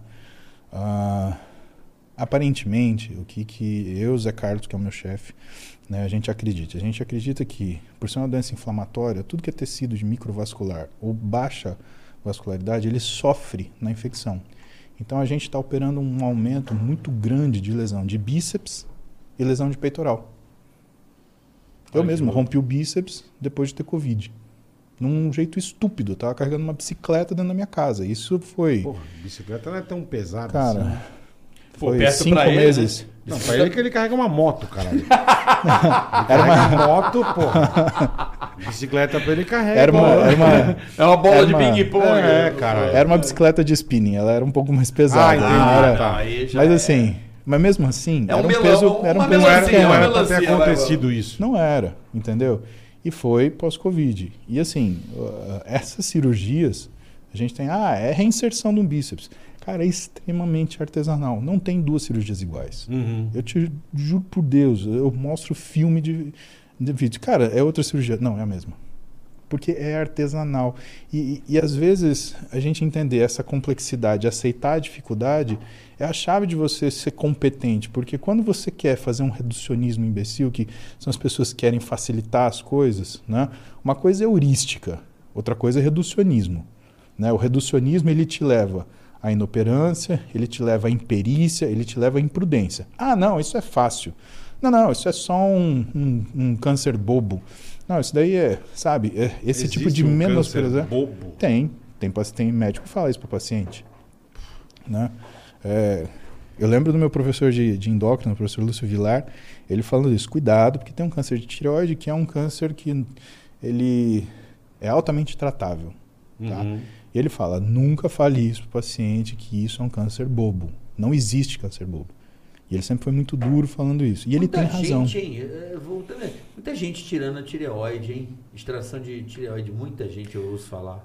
Ah, mas porque, por exemplo, Ah, tá no tireoide... hype. Mas tireoide, na verdade, está muito Tá no ligado a... hype. Não, muita gente. É que tireoide, Agora é na só verdade... que faltava no mundo é isso, você virar moda, você tirar um órgão. Não, Cara, agora tenho- vamos, não, mas assim, agora a- vamos não, tirar um rim. incidência, bola. Foi um jeito escroto, Porra. esdrúxulo que eu falei. O que eu tô dizendo é o seguinte, a incidência é muito grande da galera com problema de tireoide. Mas tem uma quê, explicação. doutor? Tem uma Então, explicação. por favor. Né? E já que a gente está falando disso, né? Que também é outra pessoa sensacional conhecida na minha vida, né? O professor Lúcio Vilar. Grande médico, grande pessoa. É um endocrinologista de nível mundial. Ele é o professor Rui. Mas enfim, ele me ensinou muita coisa nesse sentido, assim. é, não daquilo que é endocrinologia em relação à- matéria, mas a forma de você exercê-la.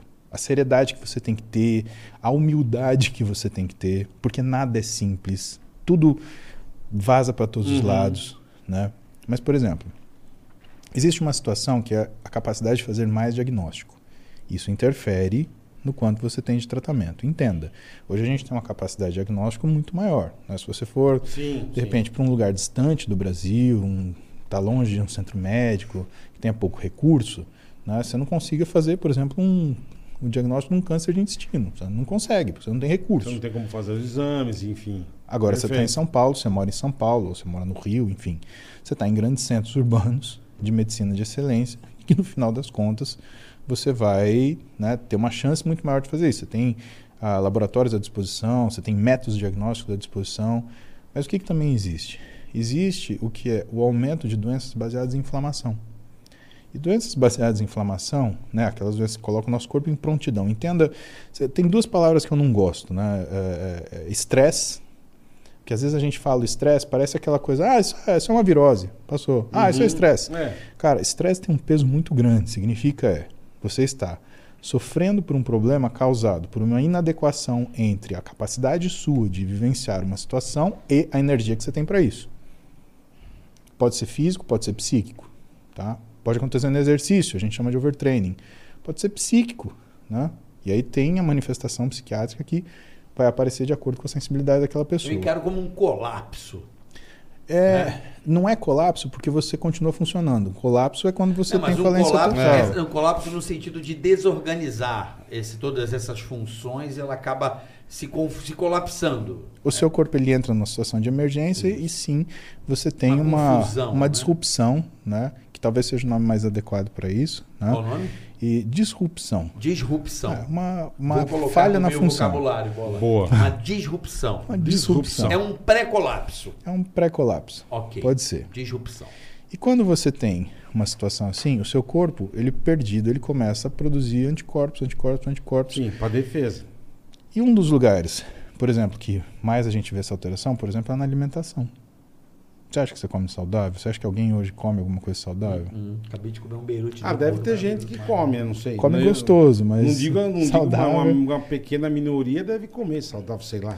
Sim, né? O que Agora, que é comer saudável É, também? Não que é sei, uma, né? é uma discussão É, comer gigantesca. alface, só comer alface. Aí com- tô comendo saudável. Porra, vai ficar com cara de tartaruga. Essa Ué, não sei, discussão, velho. essa discussão é muito complicada por quê? Porque você tem o comer saudável físico, você tem o comer saudável mental. Por exemplo, comer brigadeiro é saudável?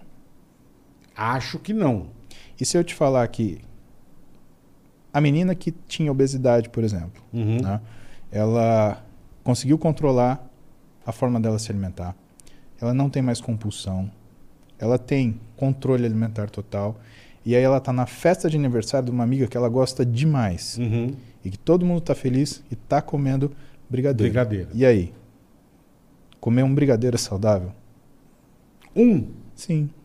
Pelo menos comer um E brigadeiro. uma caixinha? Pode, pode ser saudável. Uma- Pode ser caixa. saudável. Pode ser saudável. A resposta é essa. Você não pode, pode comer ser 10 saudável. brigadeiros todo dia, sei Porque lá. ela está vivenciando uma É, experiência e compartilhando. Você está dizendo o seguinte: Psicologicamente a priori é a felicidade. Aí, boa energia, good vibes. Ajuda muito. A gente né? pode olhar desse jeito, mas a saúde mental, por exemplo, se ela não fosse comer esse brigadeiro e ela ficasse angustiada, É. essa angústia não é saudável. Não. Tem toda a razão. Se você tem E um controle... brigadeiro não vai matar Não vai menina, não vai comer um quilo de brigadeiro. Exato. Mas comer um brigadeiro, entendi perfeitamente. Que é uma área da nutrição que está expandindo. Aham. Isso é uma parte que a minha esposa trabalha muito, Que muito legal, bem. que é- legal. que é comportamento alimentar, que é para separar esses mitos e tirar essas distorções. Porque o pessoal que come, entre aspas, certo demais, também não come saudável. Vocês são chatos na, na- na- na tua casa? Assim, com Cara. comida, com. Olha, não vamos comer isso, porque Não. abre aquele Não. tapuer que sai um cheiro de peido maldito. Não. Nossa, Que é ovo com frango, só come ovo Não, com cara. frango, velho. Ovo, frango e... Puta, parece que tem um cadáver Clara, dentro do. que é o Não. só a- As paniquetes é bem, parecia que, Creatina, creatina. parecia que saiu um defunto, velho. Pô, Puta que ela pariu. soltava pum? Bagu... Pra caralho. sério, Pra velho. caralho. mano. Sabe que mulher produz 30% mais gás que homem, né? Aí a véia É demais. verdade. mano. Mas vem Avó, cá, como- mas tá qual o cano silenciador? Mano, a gente fazia, a gente gravava um quadro, não sei se você lembra, Pânico Delivery na Limousine. Sim, sim, sim. Pô, e gravava horas e horas e horas. Então eu ficava ali dentro. Pô, dali a pouco, uma hora. Caralho, velho. Pô, as negas as nega mandam torpedo e foda-se, irmão. É que essa época era época de torpedo. Batata né? Não era doce. Com. Nossa, velho. É falta de Nossa, fibra o de fermentando mocó muito. tá foda, velho. Mas mandavam e vários, irmão. Mas não pedia nem desculpa, velho. Nada, desculpa. Ai, é, minha, é, minha, é meu brócolis. Ah, preciso comer. É, é. A hora que brócolis. abrir aquele tapué, irmão. Só aquilo já cheirava peido, né, velho? Cara, que você pariu. sabe que o feijão, o feijão é uma coisa difícil, né? Feijão é difícil. Mas eu, eu descobri uma- um método pra se tornar uma coisa fácil. Vai lá. Feijão é difícil pra quê? Pra você comer um feijãozinho dá. Galera bufa, né? Um feijão. Você manda um. Normal. É, feijão dá, um feijão dá. Dá, Dá gases. Não, é, é instrumento de sopro, aumenta. Hum. instrumento de sopro. Aí você descobriu um jeito pra você não, eu peidar. descobri, acho que minha mãe me contou Você isso. põe uma rolha no cu. Não, não, é botar o feijão em molho. Isso chama, isso chama remolho. Mas isso minha tá mãe certo. sempre fez isso. Hã? Minha mãe sempre fez No interior a isso. gente isso sempre fez isso. sentia. É, Chama Minha remolho. mãe sempre botava Remolho. feijão de remolho. molho. Você põe ele de molho e É. você deixa ele 24 horas. né? Você tem que ir trocando a água. Percebe que quando o feijão tá de molho, você vai ver que ele faz uma bolinha. Uhum. né? Cara, isso para toda leguminosa. Se você fizer isso com soja, acontece, ervilha, acontece, tudo acontece, tá? Você vê que ela solta uma, uma coisinha branca. Peidou, a avó peidou. Acabou de peidar aqui. Olha, avó. Jesus. É, porque a molinha também vai. É. Mas ó, é a dica que a gente vai deixar pra galera de casa. Deixa a a, mola dica que a gente vai solta. deixar Já gostei do remolho. Então, o remolho é, se deixar 24 horas o feijão, você vai ver que tem aquele, aquela bolhazinha Bolinha. branca, aquilo lá é fator antinutricional. Então você vai trocando aquilo lá, Entendi. né? E aí, depois de 24 horas, você faz. Isso chama remolho frio. Você pode fazer isso com água aquecida também, chama remolho quente. Então, se você for num lugar que você coma, coma direto e tá bufando no feijão, chega Não pro tem cara, "Ô, remolho. irmão, faz Cara, o remolho aí. Eu não como feijão fora de casa nem fudendo. Só Você em não casa? come? Não, só como feijão em casa, cara. Por quê? Porque os caras não fazem remolho. Ah, Depois, cara, entendi, imagina um homem de 120 entendi. quilos peidando. Ah, esse bombado filho da puta peidando aqui de novo, cara. É batata doce, cara. É, Você sabe, você sabe o que é preconceito? Eu lembro que eu tava voltando, cara. Eu lembro disso nitidamente, cara. Eu tava numa perua, voltando de um estágio, tá? Era um estágio, meu, longe, no confim de São Paulo. Marcelo de Aquino, hoje ele é plástico, famoso. Marcelo, eu lembro disso, viu, viado? Tá fudido Já tá que eu vou dedar. o outro, ó. E aí, cara, cara, se peidou, sempre foi bombado. Não tem essa. Não, é que você não tá perto de gordo. E então. aí, Porque gordo também, todo Não, mundo cara. olha pra você, velho. Sempre, sempre o, o bombado se fode, é sempre o culpado.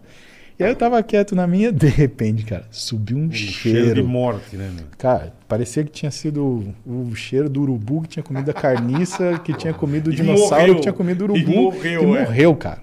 Sabe? Algum bicho miserável morto lá dentro, cara.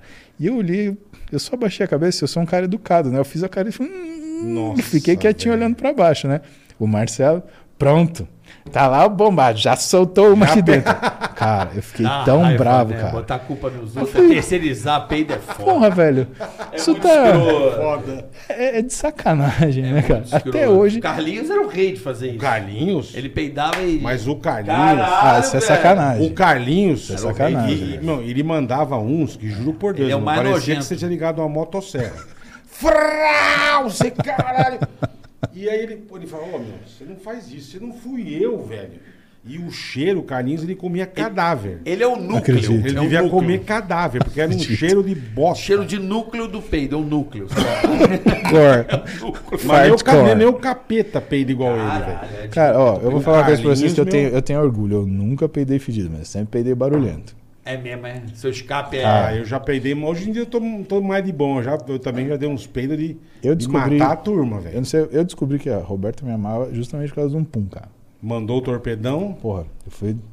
Era. Meu, eu tava saindo de um plantão, era de madrugada, umas horas malucas, eu fui pra casa dela. Aí a gente ficou junto, namorou, piriri, piriri, só que aí dá aquela relaxada, né? Sim. Ela dormindo Hum. no meu peito aqui. E você Aí, falou, ah, cara. vou mandar um baixinho. Não, não. Eu apaguei, cara. Pló! E assim, quando você tá na residência, você não dorme. Você apaga, você Sim, desliga. imagina, você deve Cai o morrer. disjuntor. Menos o rabo. Meu. Aí eu escutei. Nossa. Sabe aquelas, sabe aquelas janelas, sabe aquelas janelas esquadria de aço Sasazaki, Sei. lá de Marília, que você passa Você assim, brrrá! foi esse barulho, cara. A Roberta ela sentou na cama e falou assim: "Vai chover? Vai chover? Tem que pegar a roupa no varal". Cara, aí eu virei a cara do lado e comecei a chacoalhar de risada. Achou que era um trovão. Cara, Era o pau peidando. Era eu, cara. E a vontade que eu tava de rir, cara. Eu falei, bicho. e aí me deu mais né, vontade de rir, cara, porque eu falei assim, cara, Se eu rir, ela vai se ligar que eu peidei. Se eu conseguir ficar quieto, ela vai levantar e retirar a roupa do varal. Cara, aí eu tentei, eu consegui ficar três segundos sem rir, cara. Quando eu pensei isso, eu não posso rir, porque ela vai descobrir se que eu peidei. Ah, cara, eu chacoalhava que a cama fazia assim, cara. Aí ela olhou. ah, ah. Aí ela se ligou. Aí ela começou, ela deitou, virou a cara. Aí a cama chacoalhava porque ela ria de um lado, eu ria do outro. Eu falei assim, cara, se eu tiver mais vontade de peidar, tem que ser agora, porque agora disfarça. Não, você vai já fazer umas cagadas. E a zona nunca- de isolamento? Não, eu nunca me esqueço uma vez eu subindo pra casa. Aí tô no elevador sozinho também à noite, chegando de gravação, sabe? Pô, Eu falei, puta, bicho, eu vou mandar um torpedinho aqui num relaxar, né? 11 e meia da noite, velho. Puta que pariu. Peguei num 2S. Frau! E já veio aquele caralho, velho. Porra! Veio Você avalia. No, tipo no quarto andar para. Eu falei, meu. Deus. E só você lá, não dá nem pra você botar a culpa no outro. Você fala, mano, Eu esse assim, ó. tem um cuzão que entrou aqui. Entrou, entrou, o- acho que o, cara tava na casa de alguém foi pro apartamento dele. Meu Deus, é Mano, você ele- conhecido, né? Boa noite. Boa noite. e eu. Eu olhava pra cima, meu caralho, velho. Um cheiro de bosta no elevador, bicho. E o cara falou: esse filho da puta desse gordo cagou aqui. E agora eu vou fazer o quê? E tô subindo com esse filho da puta. Tem que ser eu um filho da assim, ó. puta, né? Aí, bicho, desci antes que ele. Boa noite. Boa noite. Não, cara, teve. Falei, não, nunca mais eu vergonha. peido Eu passei por, um- eu passei por uma Vergonha. dessa, mas assim. eu- Vergonha. hoje, meu- hoje, infelizmente, a pessoa vai saber o que aconteceu, mas eu vou te contar essa história. Que eu passei por uma dessa. Cara, eu passei por uma dessa foi o seguinte. O cara subindo no elevador, e eu acho que aconteceu isso. Ele ficou à vontade, rau, rasgou. Aí nisso, nessas épocas assim, eu fui entrar. Quando eu pisei no elevador assim, ele olhou pra minha cara e o cara arregala os olhos É, assim, que ele fica, parece que. Zóio de jipe, é. Meu, parece zóio de jeep, zóio Zóio de, de mangá Escreve japonês, assim, cara. Peidei no olho. Não, e aí eu fiz assim. Aí eu fiz. Hum, aí eu peguei, dei um passo pra trás, Covid. aí, a porta, assim, aí ele, é, Covid. Fechou a porta assim. Acho que na hora Não, ele, é foda, ele virou cara. assim. Umas Graças a Deus, situação, cara. eu lembrei de outra, bicho. Eu E o cara não, não passou vergonha, pelo menos, né? Agora eu ele indo- sabe, eu fudeu. indo pra praia, eu lembro que na época eu namorava. A namorada do lado, eu tava com o ninho ainda. Tinha um ninho O Mille, Mili. Mili. ah, quatro portas, pá, Que cor? verde. Verde. Verdinho. Muito bom. E tô na estrada, os vidrão, num os vidrão aberto. Sim. Eu falei, puta, vou mandar aqui o torpedão que não vidrão aberto, velho. Pô, não vai. E só. Frau! Deu só uma ajeitada de Só é. fuf. Irmão, Meu com os Deus. vidros abertos. Bicho morto. Ela, meu Deus do céu, que isso? Eu, caralho, que isso? Eu falei, é bicho morto na beira. Falei, o cheiro vem, deve ter matado um cavalo, alguma coisa. que é carniça. Pode ter certeza que é de fora, É não o, é daqui. Rio, é o Rio Pinheiro. Não é daqui, não, tava na estrada. Não é daqui de dentro, o cheiro vem de fora. É o como é que é negócio de cana, né? Isso pra Marília. Vinhoto. Não, aquele Hã? cheiro. Vinhoto desgraça. Vinhoto. Desgraça. Porra, Marília, eu tô no Vinhoto. carro também. Isso é um cheiro Eu de falo, bosta, Meu é. Deus, o que que é isso? Vinhoto. Tem duas coisas que você vai falar. Essa porra Mas o pior, os bichos grudando no teu o pior carro. que eu já vi nego vomitar na van é Manguinhos. Manguinhos. Esquece, no Rio de No Janeiro. Rio. Esquece. Por A quê? gente Cheiro do da quê, gente saia velho? da Globo. Ali é o cu cheiro do do, cu do quê? cu do cu do cu, Não dá né? pra falar o que é cheiro do quê. A van a gente saia da Globo e ia pro aeroporto. Mano, quando passava, é tipo, sei lá, seis negros na van. Ficava todo mundo assim, ó. Explicar Eu ia rir, Um cara. dia o nego abriu o vidro e gorfou. É. É é, mas, é um, mas é um cheiro. É onde é a FRJ ali. Sei, ali, sei, sei, sei. Ali, Mano. ali é tipo, sabe quando você vai coalhar o leite Eu acho que morreu fazer? 800 mil pessoas dentro daquele Não buraco, é, ali é o seguinte, ali é o seguinte, tem um pé de um manque, né? Ah. E ali, é, sabe quando você vai pegar o leite fazer na coalhada nata pra Sei, fazer sei, o queijo? sei, sei. É com, é com a bosta de toda a, a Mano. população da Baixada e do Rio. Então ela estaciona ali e vai, e vai, e vai Fermentando. Fermenta... fermentando bosta.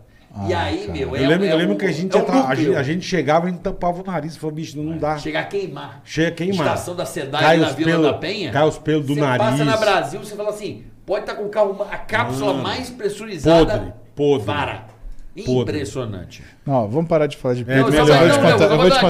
dica, Vou te contar uma história. Vamos parar de falar de dica pra peito. Senão, toda vez que sentir cheiro ruim, nego vai olhar pra foi você, viu, filha da puta? Não, Eu sei que dica foi assim, você. a dica Certeza. primeiro do, do, do policial que isola a área e a do volante de futebol que antecipa a jogada. tem que ter essa especialidade pra quem é casado ou namora. Por causa de peido? É porque você tá na boa aqui, você dá, dá aquela liberada. Amor, não sei o que, você já tem que levantar rápido, já pegar o celular e levar a pessoa, puxar a marcação pra outro lugar. Não, só, só que o peido segue, né? Ele Não, dá uma você seguidinha. mão, ele vai É, você tem que dar uma você banada. é. você. Peido é uma coisa fiel. Ah, o que Você é fiel, meu, é fiel. Você tem que ser muito rápido na antecipação. Sabe o volante? tem que ser rápido Você- demais. Putz, tá vindo aí. Assim, Tem. amor, então não sei o quê. E eu, mano. Tem que ser do rápido céu, demais. Já, vá! Que, que que é isso aqui? Que que é isso aqui? Já viu um escândalo do caralho. Que que foi, maluco? Tem que Sabe ser essa muito rápido, Eu sou meio velho. doido, né? Eu não tô acreditando. Ele falou, caralho, precisa ver o tema, né? Porque o tema não vem na hora, né? Eu não sei É nem verdade. que tema eu vou puxar. É verdade. Né? Tem que criar um tema. Meu, eu tô puto. Não, sério. É O quê? Olha essa fofoca aqui, bicho. Aí eu fico Léo Dias só pra ver qual que é. Entendeu? Você viu isso aqui? Porra, tu me chamou pra isso? E eu, falo, "É, deve ter passado o cheiro. Não, Não, então, então eu vou ter que te Isola contar. Eu vou a ter que te a contar.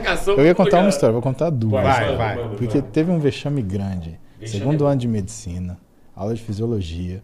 Cara, tinha tido feijoada no bandejão. Nossa. E a senhora. gente comia no bandejão. Você e a moça não do. feijão fora de casa, E a- peguei você no pulo, gatão. Meu querido, Não, mas essa mas na época, fase irmão, da é, faculdade, fa- ou era isso ou eu passava fome. é. Ali, ali Não foi. tinha como, era né? bravo. Pra você ter uma ideia, o que eu fazia na faculdade era o seguinte: eu tinha. Eu conseguia passar o meu cartão pra comer. Só que o cartão ele funcionava ou de manhã ou de tarde. Ele não funcionava os dois. Eu não pagava os dois. Tá. Eu gastava 12,20 por mês pra comer o mês inteiro. 12 e 12 20. e 20. Isso era o preço do. Atenção, a Escola Paulista de Medicina, Paulo Musi, comia no bandejão o mês inteiro. Na época custava 12 e 20. Aí beleza, o que, que eu fazia? Por, por mês. Então você tinha, por mês, eu tinha que escolher se eu almoçava ou jantava. os mendigos estavam Entendi. melhor que os Você não podia fazer os dois. Não. Eu tinha que escolher. E eu Uhum. tinha grana, prato, e eu prato tinha grana, tá e eu tinha grana pra um dos dois. Ponto Sim, final. sim. Ou você Né? almoçava. Ou eu jantava. Ou jantava. Você tinha que Aí o que escolher. eu fazia? Eu chegava à noite quase na hora de fechar, eu jogava um migué na mocinha que ficava lá na frente do coisa. Ela falava, ai, tá quase fechando, não dá mais tempo. Eu falava, ai, se eu tivesse, né, uma, uma, um potinho. Ela falava, não, se eu tivesse, eu fazia pra você levar. Aí eu sacava, meu, quatro potes de sorvete assim, de dois litros, ela colocava arroz, feijão, Caralho, mistura. velho. Aí eu levava comida. Aí eu tinha comida pra você jantar tinha- naquela noite e almoçar Aham. no dia seguinte. Uhum. Só que era o problema, se eu perdesse esse horário, eu já tava de jejum intermitente. Eu só ia comer na noite do dia seguinte, era foda. Ah, você tinha que ter o horário que ia fechar ali pra Exato. chegar lá. Porque se eu Entendi. perdesse, Fudia. era literalmente jejum intermitente. Eu só ia comer na noite do dia. Era 36 horas de Nossa, jejum. Que beleza. Nossa. Tirando essas coisas engraçadas, quarta-feira, né? Feijuca no Bandex. Mandaram a feijuca. Aí cheguei um pouco atrasado, a sala tava cheia, sobrou só um lugar. Do lado da japonesa mais chique da sala, Ludmila Kobayashi. Hoje ela é uma baita cirurgião plástica, foda pra caralho, né? E, meu, sabe aquelas japas que tem um caderninho Sim, com florzinha? tudo- tudo certinho, Cara, né? ela escreve, que acho que nem uma impressora laser. Não faz escreve a letra, é. do jeito que ela escrevia. Perfeccionista. Ah, falei, cara. É bom saber que tem uma boa cirurgia plástica pra você não ficar. E, e eu pensei assim, de cara... de prima, né? E eu pensando assim, cara, eu sou um lixo. Acabei de fe- comer uma feijuca. Eu comi três escumadeiras de arroz, duas conchas de feijão e ainda comi, meu, Nossa, carne velho. de porco. Puta Aí eu de pedreiro, né? Porra. Aí eu sentei do lado dela, envergonhado, envergonhado e tal, mas sentei, papapá. Cara, lá pelas tantas da aula. Aí a coisa começou a fazer barulho na minha barriga. Blá, blá, blá, blá, blá, blá, blá, blá. De repente eu controlei, cara. Falei assim, meu, eu vou mandar um Jedi. Sabe o que ele fez? É, mandar o é o silencioso. lacrimogêneo. Mas isso da tela que lac- lacrimeja, velho. Esse é. Esse Ludmilla. lacrimeja. A Ludmilla, eu juro por Deus. Ela pegava o cabelo dela, ela punha o cabelo dela na cara assim, fazia Lógico. assim. Foi a única Não, vez que eu vi aquela japonesa de olho aberto em, em seis anos de faculdade, cara. O olho dela tava desse tamanho assim, ela tava. Em seis anos, esse silencioso é o demônio, mano. Cara, esse- Agora a o Ludmilla sabe quem soltou esse pum, que ninguém sabia, cara. Todo mundo na Tá hora falou, sabendo. Nossa senhora! e esse muita gente vai Ah, é lembrar. muito bom. Eu tenho O- o orgulho eu O não faço. identificado é muito bom, né? É. Não identificado. Não, ninguém sabe. Ô, Paulo, mandar um- assim, eu, pô, eu queria aproveitar o teu conhecimento, né? Você é um cara brilhante na sua Já profissão. falamos de peido, vamos mudar. Não, eu queria, porra, a área do cara, porra. A cara do cara é, pô, é, é medicina esportiva, bem-estar, Aham. cuidar do corpo e tal. Sim, senhor. Eu sei que cada corpo, cada pessoa tem uma. Né, o médico, os médicos geralmente não gostam de eh, dizer ao, ao, ao, por exemplo, um cardápio mais aberto, né? Porque cada um tem uma especificidade, vamos dizer Sim, assim. sim, sim, Não sim. sei, um é combustível mais assim, mais tal. Mas assim, cara, uma rotina bacana para o cara que está em casa, que não tem tanto recurso assim, porque Justo. você vai querer comer bem, saudável, é mais caro. E é orgânico. Dependendo da não coisa, é o mais caro. É mais caro, é, É, é. é. Fato, é, mais caro. Né? Hoje a alimentação barata é aquela que é ultraprocessada. Então é o resto, o Fato. resto, o resto. Ultraprocessada, ah, tá 3 reais no mercado. Pô, tá comendo uma Exatamente. bomba. Então, assim, comer natural e saudável é mais caro. Agora, o que comer, por exemplo, de manhã, o café da manhã, tô falando assim, na média, tá, doutor? Não tô querendo que você passe assim uma, Pois não, Puta doutor. de uma receita, doutor, é. uma coisa pro cara começar a se ligar. Vamos fazer uma No coisa café legal. Da manhã. É Vamos fazer uma coisa regrinha legal. pro cara comer aí, É, no pra você 24 acertar, horas. Vamos lá. para você acertar 80%. Isso tá aí, bom? boa, doutor. então vamos lá. Primeira coisa que a gente tem que fazer. Não olha o que você vai comer, olha que horas. O teu corpo ele reage bem com rotina. Mesmo que você coma alimentos saudáveis, se você comer cada hora num horário, o teu corpo ele entende o quê? Nos momentos onde você não tem energia, que ele tem que se preparar para reservar. Por quê? Uhum. Porque você passa por carências energéticas. E cara, o que, que é a pior coisa que você pode fazer pro seu corpo? Fora ficar doente, né? fora entrar em contato com um patógeno. É você tirar a energia dele. Então, quando você fica sem Por isso energia. que eu não faço exercício. Então, mas cara, né, papai? mas você sabe- não tirar uma energia, choca no peito também, né? não tirar energia. mas bola, você sabe onde você gasta 50% de tudo que você consome no dia? Não. 30% é no seu cérebro, 20% é só mantendo a homeostase do seu músculo. Cara, 50% que você consumiu já foi. Entendi. Então você não tem controle por quanto você gasta. Se achar que tirar o exercício resolve o problema, piora o, o problema. Uhum. Porque o exercício, pelo menos, o músculo ativado, ele Lógico. funciona como se fosse a con- o controle dessa mesma inflamação que a gente falou. O que, que é o exercício importante? né? O exercício bem dosado, bem dosado. né? E aí a gente entra numa outra questão, amigo meu, Douglas Pop Marinho, É, não vamos, falar. vamos É, tentar não é. botar no Né? 80% aí. vai. Vamos botar no 80%, mas o que, Isso. que ele fala? Ele fala exercício prescrito e acompanhado por profissional de educação física. Ele tem razão, tá? Mas tem isso. Então vamos tá. falar dos não, 80%. tô, tava zoando, mas vamos embora. Primeira coisa, horário. Teu corpo reage muito bem com horário, tá? Pode ver que se você dormir todo dia às 9 da noite, se você esperar até às 11, você passa mal. E se você tentar dormir às 7, você não consegue. Quando você começa a comer, por exemplo, almoçar todo dia meio-dia, você vai ver que 11 e meia você tem fome. E você percebe mais que se você não come e dá umas duas da tarde, a fome passa. Passa. Você sabe que é isso? É o teu organismo liberando uma quantidade maciça de hormônio para equilibrar o seu sistema energético para poder fazer com que você consiga resistir sem essa energia que você consome. Mau sinal, você está engordando, perdendo músculo e ganhando inflamação. Tá. Então, primeira coisa, horário. O que que você vai treinar? E o treino da alimentação, em primeiro lugar, é logística, tá? Porque se todo mundo tivesse o que devesse comer na hora certa, todo mundo fazia dieta. Sim. Por isso que hoje os Perfeito. nutricionistas, eles se preocupam no seu comportamento. Não adianta ele entregar para você um papel e falar, ó, faz o que está escrito ó. aqui. Come isso, come isso, é. Toda dieta no papel é perfeita. Eu, Sim, adoro, sim. eu adoro o batata chip o meia da manhã, cara. É muito Ah. gostoso ver no Netflix. Ah, Isso- delícia. Você sabe que isso entope a veia do pau, né? Ah, é? É. Não, mas Eita, a broxa. gente, a gente vai pegar no tranco. Tá Chega broxa. uma hora já. que não dá, velho. Tá broxa. Batata chips, é?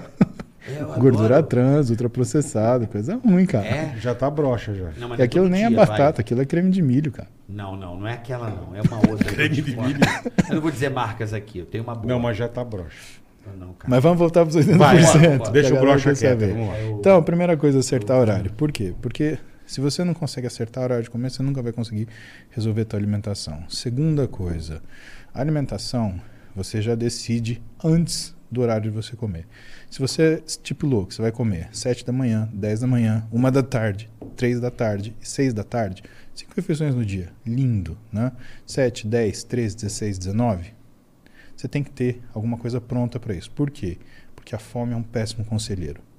Quando você está com fome, você vai procurar o que te satisfaz, não o que te alimenta. Uhum. Perfeito. Terceira coisa, preocupar-se com a logística, tá? Fez os horários, você deixou as coisas prontas. Como que você vai levar isso? Então você não pode ser uma pessoa que, ah, mas o ideal seria comer arroz e feijão. Você tem lugar para levar, você tem lugar para esquentar, você tem lugar para manter essa Uhum. marmita é, suja. Vou te dar um exemplo. Hoje, na hora do no táxi, era o horário que era o horário que eu tinha que comer. Isso daqui é a minha marmiteirinha. Então eu tinha a minha marmitinha aqui. Tá aqui. Então eu Lembrei- jantei. lembrei da Juju. Juju era assim. É, mas o que eu como Onde não é ia- no gases. No gas, ela tinha gases. Mas onde ela ia, ela ia com o negocinho, Então tá, entendi. com tudo prontinho, Eu tinha, um tudo. G, eu tinha um, cheguei a ter uma época de Você tem que ter essa logística. Pará, umas paradas assim. Sim. Só que, por exemplo, aí a gente entra no que é a quarta coisa importante, que é controlar a caloria. Hoje a gente fala muito, não, porque o carboidrato, porque a proteína, porque a gordura. Cara, isso muda muito. Tá? Não adianta querer fazer regras. Se você fizer regra, tá errado. Até porque as pessoas ao longo da vida, elas têm que comer de forma diferente. Pode olhar a rede social. Quando você olha gente jovem, come carboidrato, é, tá tomando bebida alcoólica, Fritura. tá tudo bem. Quando você olha o cara e a mulher de uns 30 anos, ah não, é low carb. Quando você vê de 40, cetogênica. Quando você vê de 50, low fat. Pode olhar. E por quê? Porque, cara, intestino, né? O que, que é dentro do intestino? É pele, é revestimento. Se a tua pele envelhece, teu intestino também. Uhum. Você acha que você vai reagir sempre do mesmo jeito, a mesma comida? Não. Então você tem que saber para sua idade o que você vai comer. Mas o que, que é o quarto, então? Se a gente falou de logística, você estar preparado, o quarto é controle de caloria. Você tem que ter uma noção do que você come, tá? Então, não adianta essa coisa, ah, é porque eu vi na revista castanha. Me fala uma pessoa que tem maturidade para comer um punhado de castanha. Desculpa, eu não tenho, cara. Três castanhas. O quê? É De o rei do selênio. Então, qualquer uma delas. Qual é o teu nome? Oh, Márcio Selênio. Marcelene. o problema é a caloria desse Mas negócio. disse que o selênio é bom de noite, bola. Come umas duas castanhas de Pará antes. Então, pra duas pra quem tem com- castanhas- É, pra duas quem tem castanhas. É, mas noturna, que é o meu castanhas. caso, que, que inibe a fome, né? Dizem, né? Mas não, Ah, pra você comer é. duas Dura comer castanhas, isso que eu ia duas, né, falar, cara? caralho. Porra. Não, não, mas pra colocar na salada, por exemplo, você faz tipo uma farofinha. Ela auxilia você não sentir fome na madrugada, sei lá. Isso Não? daí é relativo porque, primeiro, isso acontece por causa da gordura dela, isso estimula núcleos de saciedade, tá? Mas se você tem transtorno do comer noturno, não interessa o que você jantou, A carioca, interessa o que você comeu no dia. Eu tenho essa porra, doutor. Então você é tá me comendo, você não tá disso? comendo direito no dia, cara. Pode ser verdade isso. Com certeza é verdade. E Pode se ser? mesmo assim, e se mesmo assim você estiver conseguindo comer direito no dia, pode ser que o tratamento seja medicamentoso e tem uma droga específica para tratar isso. Né? Inclusive Que é o é- Dormonide, que é bom pra caralho. Dormonide. É, o dorme o filho da Às puta sete pra ele horas, não comer. às sete horas, o cara Já toma um toma não dormonide a e vai dormir. dorme. Vai dormir Vai rápido. dormir cedo, cuzão. O problema é que se você acorda, você não lembra a merda que você fez, né? Então tem isso. Tem cara que acorda com benzo, vai lá, destrói a cozinha inteira e fala, mas o que, que O que, que aconteceu eu aqui?" fiz, é? Cara, eu tô assim. Mas, é- mas vem cá. Vamos tentar Pô. aqui. Eu tô tentando entender, não é, não é consultório, tá, gente? Não, não, vamos Acho falar. muitas pessoas seu têm dessa é parada. muito legal. Isso É. muita, muita gente tem, por causa de estresse, por causa de dia Não é nem questão de estresse, não. Eu acho que é um momento que. É, é que assim, a, a minha esposa briga muito comigo. Ela fala assim, porra, você tem uma relação de amor e de afeto com a comida. Eu tenho, por causa da minha mãe, o feijão. A comida pra mim é um. Porra, é uma, é uma, parada que não é técnica, é uma parada que é paixão. É Sim. passional. A minha relação com, a, com, alime- com prazer e tal. Então, por exemplo, a hora que eu cheguei em casa, eu tomo banho, as crianças dormem, tudo, eu vou ver alguma coisa, é uma hora que eu tô feliz. Então, assim, ah, agora um M&M, um chocolate, um 70% cacau, que um, um Lidtzinho 70, entendeu? Eu amo isso. Então é tipo um, um ritual, tá ligado? Eu, batata. Mas você come 3 quilos? Entendo. não, não 3 entendo. quilos, mas, Mas é, olha minha, só. minha mãe fica puta, você come de madrugada, essa merda. E ela tá certa porque, assim, de madrugada, e aí você tem que retomar os estudos sobre isso. Quem melhor escreveu sobre isso foi uma pesquisadora, Linda Morgan, em 2011, e ela mostrou o quê? Que se você... A gente tem um aumento da resistência periférica à insulina a partir das 7, 8 da noite. O que quer dizer isso? Quer dizer que fica mais fácil você engordar. Se você comer depois desse horário, é muito provável que essa energia ela vá para a gordura em vez de ir para o músculo, por Uhum. exemplo, para onde ela precisa. Tá bom? Vamos traduzir resistência à insulina nisso. Então, de fato, sua mulher tem razão. Agora, eu te faço uma pergunta. Se você gosta tanto da comida, por que você não come o dia inteiro? Porque se você gosta de feijão, eu gosto de feijão também. Eu gosto de feijão, eu gosto de arroz. Feijão, por exemplo, me remete a uma época, meus pais são separados, eu ia visitar meu pai em São Paulo, e nessa época a esposa dele, a Heloísa, ela sempre, né, que quando eu estava em São Paulo, fazia o papel da minha mãe, ela estava fazendo mestrado dela e doutorado. Então ela estava fora, então ficava eu e meu pai. Uhum. Cara, sabe o que meu pai fazia? Ele pegava, sentava com um prato de feijão, colocava farinha e a gente comia. Ah, feijão com- com, farinha. Feijão com delícia. farinha no mesmo prato. E eu lembro, toda vez que eu como feijão, cara, eu lembro de, disso. E me faz bem, cara. É pra bom, caralho. É bom. Sabe? Bom, o que, que eu faço? Eu como o dia inteiro. Tá? Eu tenho essas refeições fixas, né? Só que meu horário é um pouquinho diferente. É Uhum. 8, 11, 14, 17 e 20. Né? São os meus horários de comer. né? Eu como nesses horários fixamente. O que, que eu como 8 da manhã? Você imagina? Eu tô- nessa hora eu tô comendo eh, o Z. Nessa hora eu tô comendo arroz, feijão e carne. É mesmo. Ué, tudo bem. O cara que critica, ele fala assim: ah, mas você vai comer a comida de manhã? Bom, o que você come? Coxinha? O que que é coxinha? Não é frango? Não é, É massa? frango, é. Você come pastel. O que que é pastel? O que que é presunto? Presunto é carne.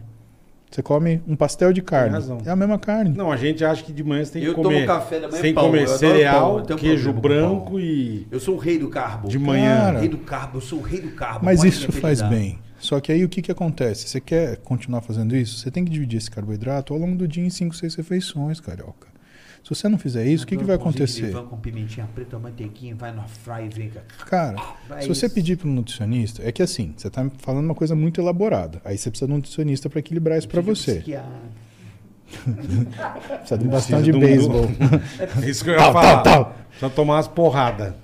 Mas assim, aí já é elaborado. Mas se você sentar com o nutricionista, o cara dá um jeito de você comer isso, tá bom? Por quê? Uhum. Porque quarto princípio principal, ele não é a qualidade do alimento, é a caloria. O que, que é o ruim da caloria? Vamos colocar esse pão com azeite.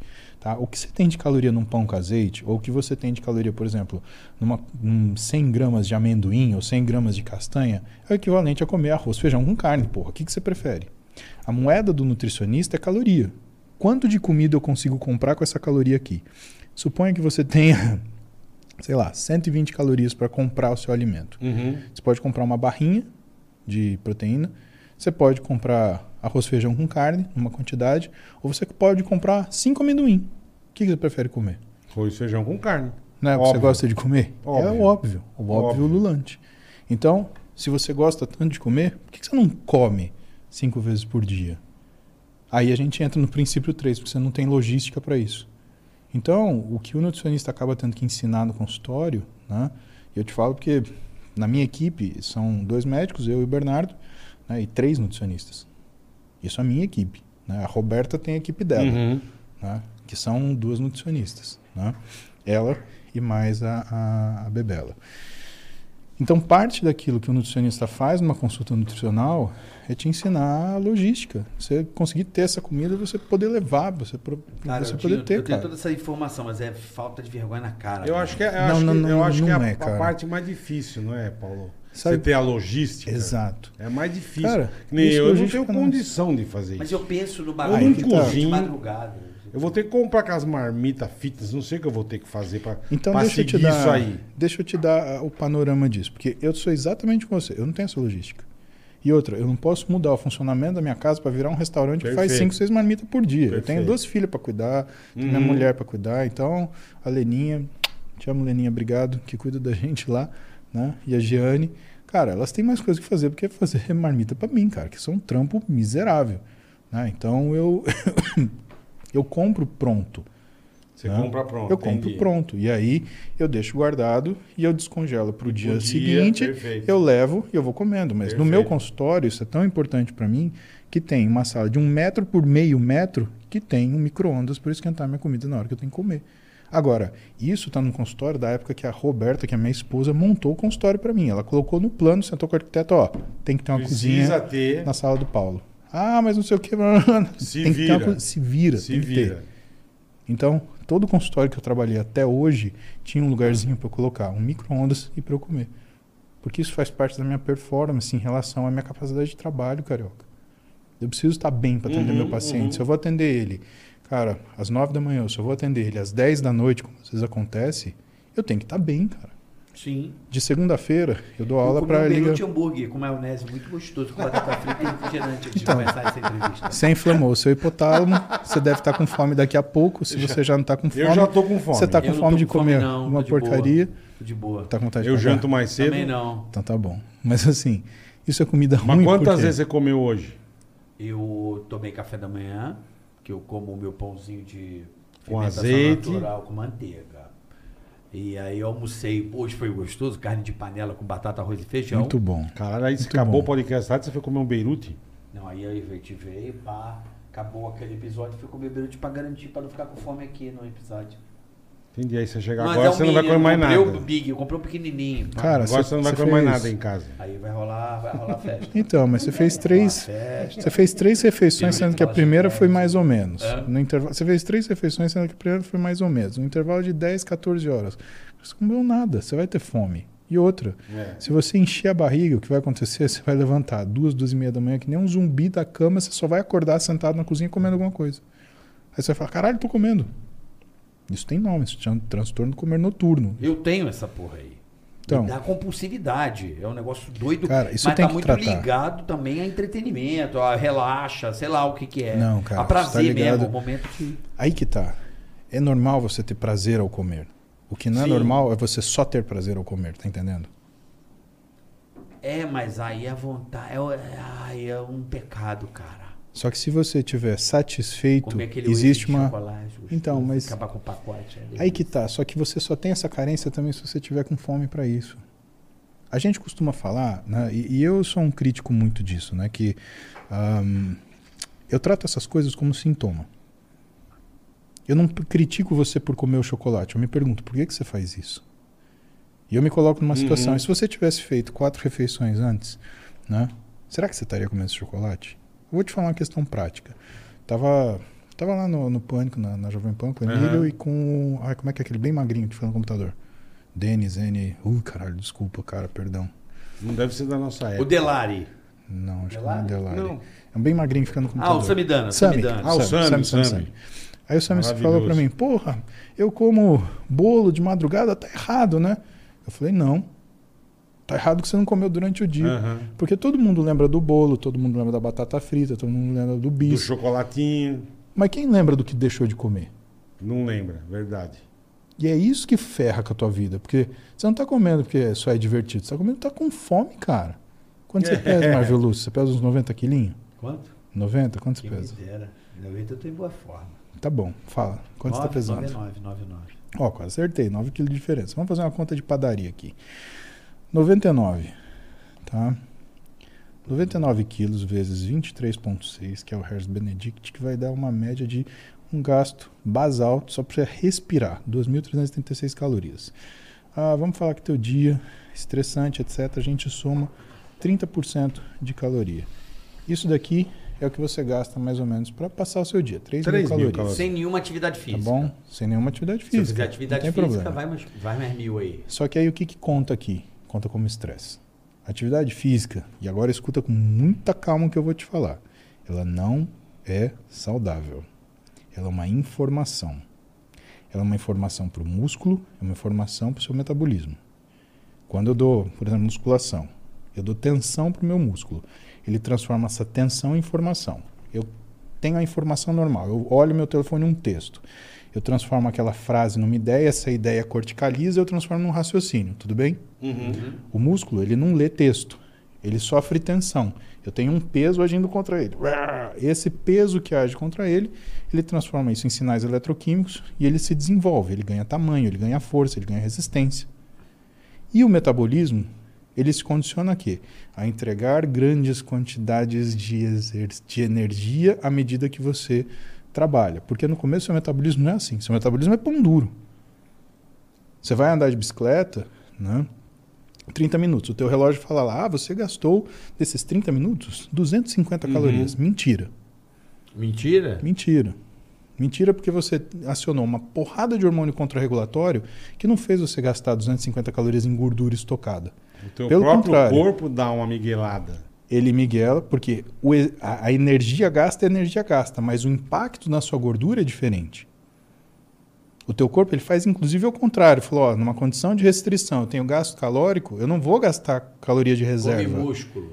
Come músculo, que é um tecido de mais, mais ah, velocidade metabólica Uhum. tá bom? E aí ele entra no sistema de estresse, ele entra no sistema de defesa que é a próxima comida que entrar eu vou reservar. Porque ele tá me estressando. O exercício em si, ele não é o que causa melhora de saúde. É o exercício em condições de fazê-lo num controle de quantidade, de intensidade, de complexidade, que faz com que você tenha um estímulo, uma Um informação. Né? Um equilíbrio seria a palavra? Um equilíbrio entre alimentação, exercício e um tipo de vida? É um tipo de equilíbrio, mas é um equilíbrio muito especial, que a gente chama de homeorese. Pergunta pra sua mulher, ela vai te contar essa Ah, história. ela, ela sabe tudo. É que eu não ouço. Ela fala, você não faz o que eu te Meu falo. irmão. Você, você sobe no palco pra fazer show? Ela falou, não. Então faz a sua vida que eu Quer faço a ver, minha. quer ver ela te namo- quer a ver ela te namorar feliz hoje? Quero. Vai no ouvido dela e fala assim: Amor, vamos fazer. Ou meu reze. Homeorese. Cara, Manda essa. Ame ou reze. Manda Pronto, essa. É, pra eu lembrar. Amor, ame ou reze. Ela, ame ou reze. Aí ela, o quê? Ame ou reze. Ame meu, ô, meu reze. reze. Aí ela, aí eu vou fazer mas lembra piada que é igual. homeorese. Ô, né? meu reze. Cara, isso é um tipo de equilíbrio. É o equilíbrio, é o equilíbrio dinamicamente modificado, tá bom? Então, supondo todas essas condições, o que, que a gente tem? A gente tem para fazer a coisa funcionar, por exemplo, com você. Primeiro, é uma abordagem de comportamento. Você tem que aprender a comer nos horários que você não está aprendendo a comer. Tá. Sabe por quê? Porque você faz uma coisa que é muito legal, que é comer quando você está com fome. Agora, comer quando você está com fome, você tem dois desconfortos. Primeiro que você sente fome. Segundo que você sente cheio demais.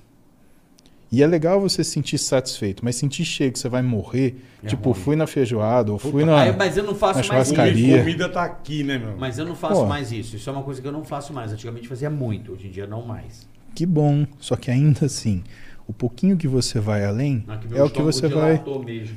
É o que você vai reservar. Então, assim, o que, que é o legal? Legal é você comer quando você não tem fome, para não tê-la. Eu tenho uma vida muito confortável. Eu nunca tenho fome. Eu sempre estou satisfeito. É isso aí. Sabe, quando a gente caralho, vai. do Quando a gente fala pra que- eu tenho pessoa. curiosidade do bola. O quê, o quê? Dessa, dessa tua parte aí.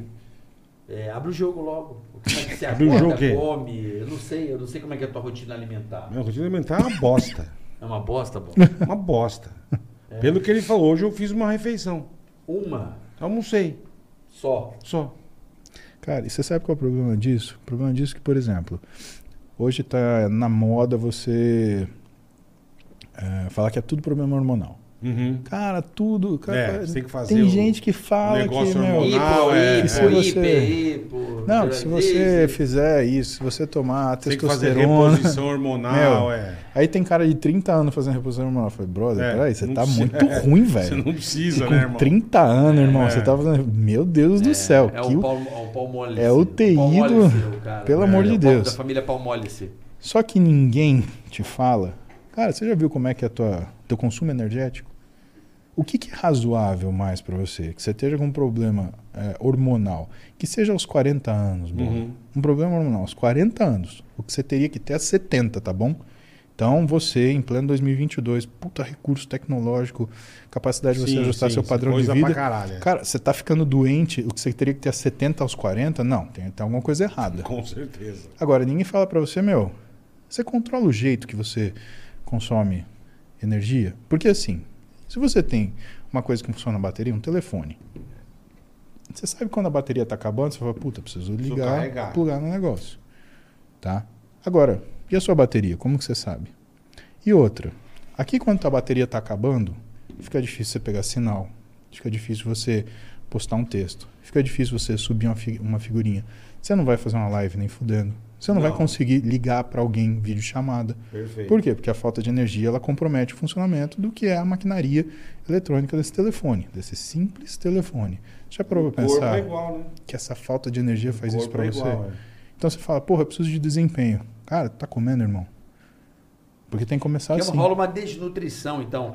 É, é- é sempre isso, né? E a minha esposa, ela sempre fala assim, cara, não fique muito tempo sem comer. Isso é uma Mas é o que ele falou. Sim. Comer cinco Sim. vezes por dia. É, se ficar muito tempo de você comer uma, a pessoa aí come que nem um cavalo, né? O cara almoça Por quê? uma da tarde, aí vai comer Por no quê? oito da Porque noite você que tem nem um fome. cavalo e não comeu nada nesse Porque você tá intervalo. com fome. Aí, bum, Entendeu? o corpo entende aquilo como uma mega bomba, né? É, porque poder. primeiro, na, na fase noturna, que nem eu te falei, o corpo ele não está se preparando para consumir energia, ele está se preparando para dormir. Sim. Ele está se preparando para entrar em jejum. Uhum. Então ele já está se programando para entrar em jejum. Quem controla isso? Você? Deus? Não, é o hipotálamo. Né? Você percebeu queda de temperatura, diminuiu a luminosi- a luminosidade na sua retina, o teu corpo entendeu no ciclo circadiano Vai que tá dormir. ficando à noite, você vai dormir. Aí você soca energia para dentro. Ué, o que acontece quando você come aquela bolachinha wafer né, antes de O dormir? MMs. Dormir deitado na cama, você consegue dormir? Porque eu não consigo, cara. Aqui já é, aqui é resistência. Nossa, cara. Aqui o cara é brabo, o bicho Eu? é brabo, irmão. Corpo condicionado. Eu vou falar. Eu vou falar. Aqui é. Eu, se eu der uma beliscada, eu durmo gostosinho também. Nossa. Então, mas eu aí não, aí tem é duas coisas, aí tem duas que tem duas coisas que mudam. Por exemplo, ah, uma das coisas que mais dá alteração do sono é quem vai restringir caloria e corta carboidrato à noite. Cara, isso dá uma merda no sono gigantesca. É. O pessoal começa a ter insônia inicial, começa a ter insônia terminal, por quê? A falta de carboidrato equilibrado, tá bom? Sim, sim, Mas à lógico, noite lógico.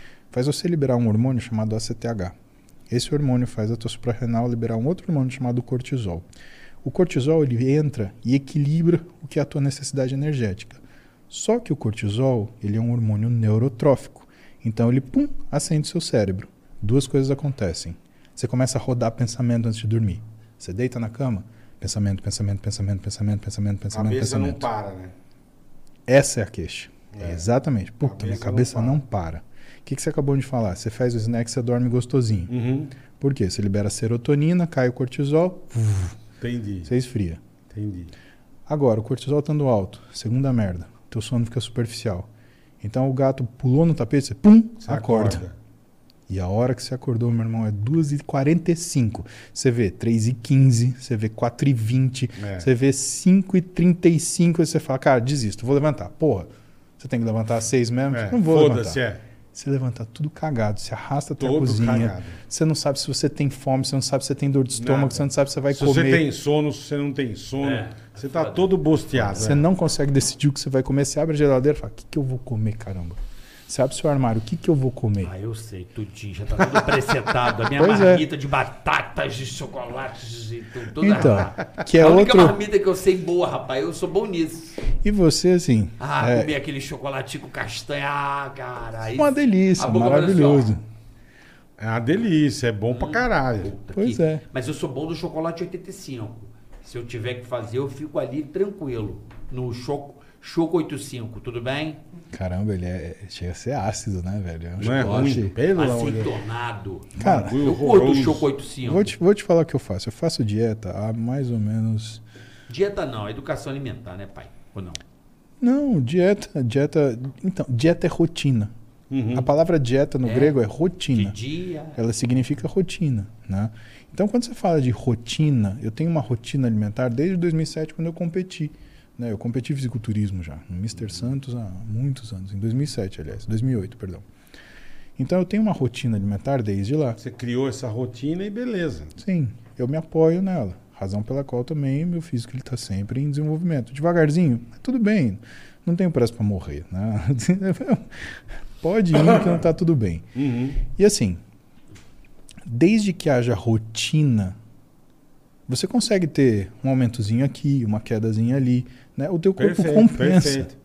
Isso daí a gente chama, quando você come, inclusive, você faz uma coisa que chama termogênese adaptativa. Já, já aconteceu com você.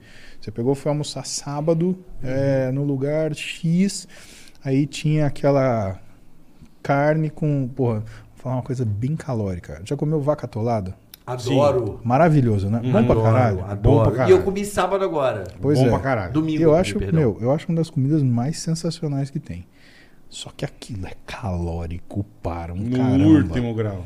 Porra, aquilo lá É uma acende o sol, costela cara. derretida no- na mandioca. Maravilhoso. Eu gosto. Com feijão preto e tomar um... um- Três garfadas naquilo, cara, já desce uma Já, gota uma de suor. é. Isso daí é termogênese adaptativa. Isso é o teu corpo tendo a seguinte leitura. Pô, a caloria está muito alta, vou começar a gastar. Então o teu corpo tem recurso para manejar. Mas você tem que ter rotina, carioca. Tá cheio de gente que fala o seguinte. Mas eu tenho todo dia Ah. batata, chocolate, tem rotina, cara. Só que você tem uma rotina. Só que você tem uma rotina a tá lá, Vaca atolada, a Não, vaca rotina, o açaí. nenhuma, rotina eu tenho. É. À noite o açaí com um pouquinho noite de o açaí. Açaí, então, mas pronto. é isso que eu quero saber, O rapaz. que, que você quer saber? Pergunta. Eu quero saber, o açaizinho então resolve? A rotina que você tem é uma rotina de muita caloria, bichão. É. É uma É. rotina de muita caloria, pouca saciedade do que você está me falando. Você quase não come fibra. Sabe? Não comer fibra. Eu, tem- eu até, assim, de certa forma, eu aprendi a, a.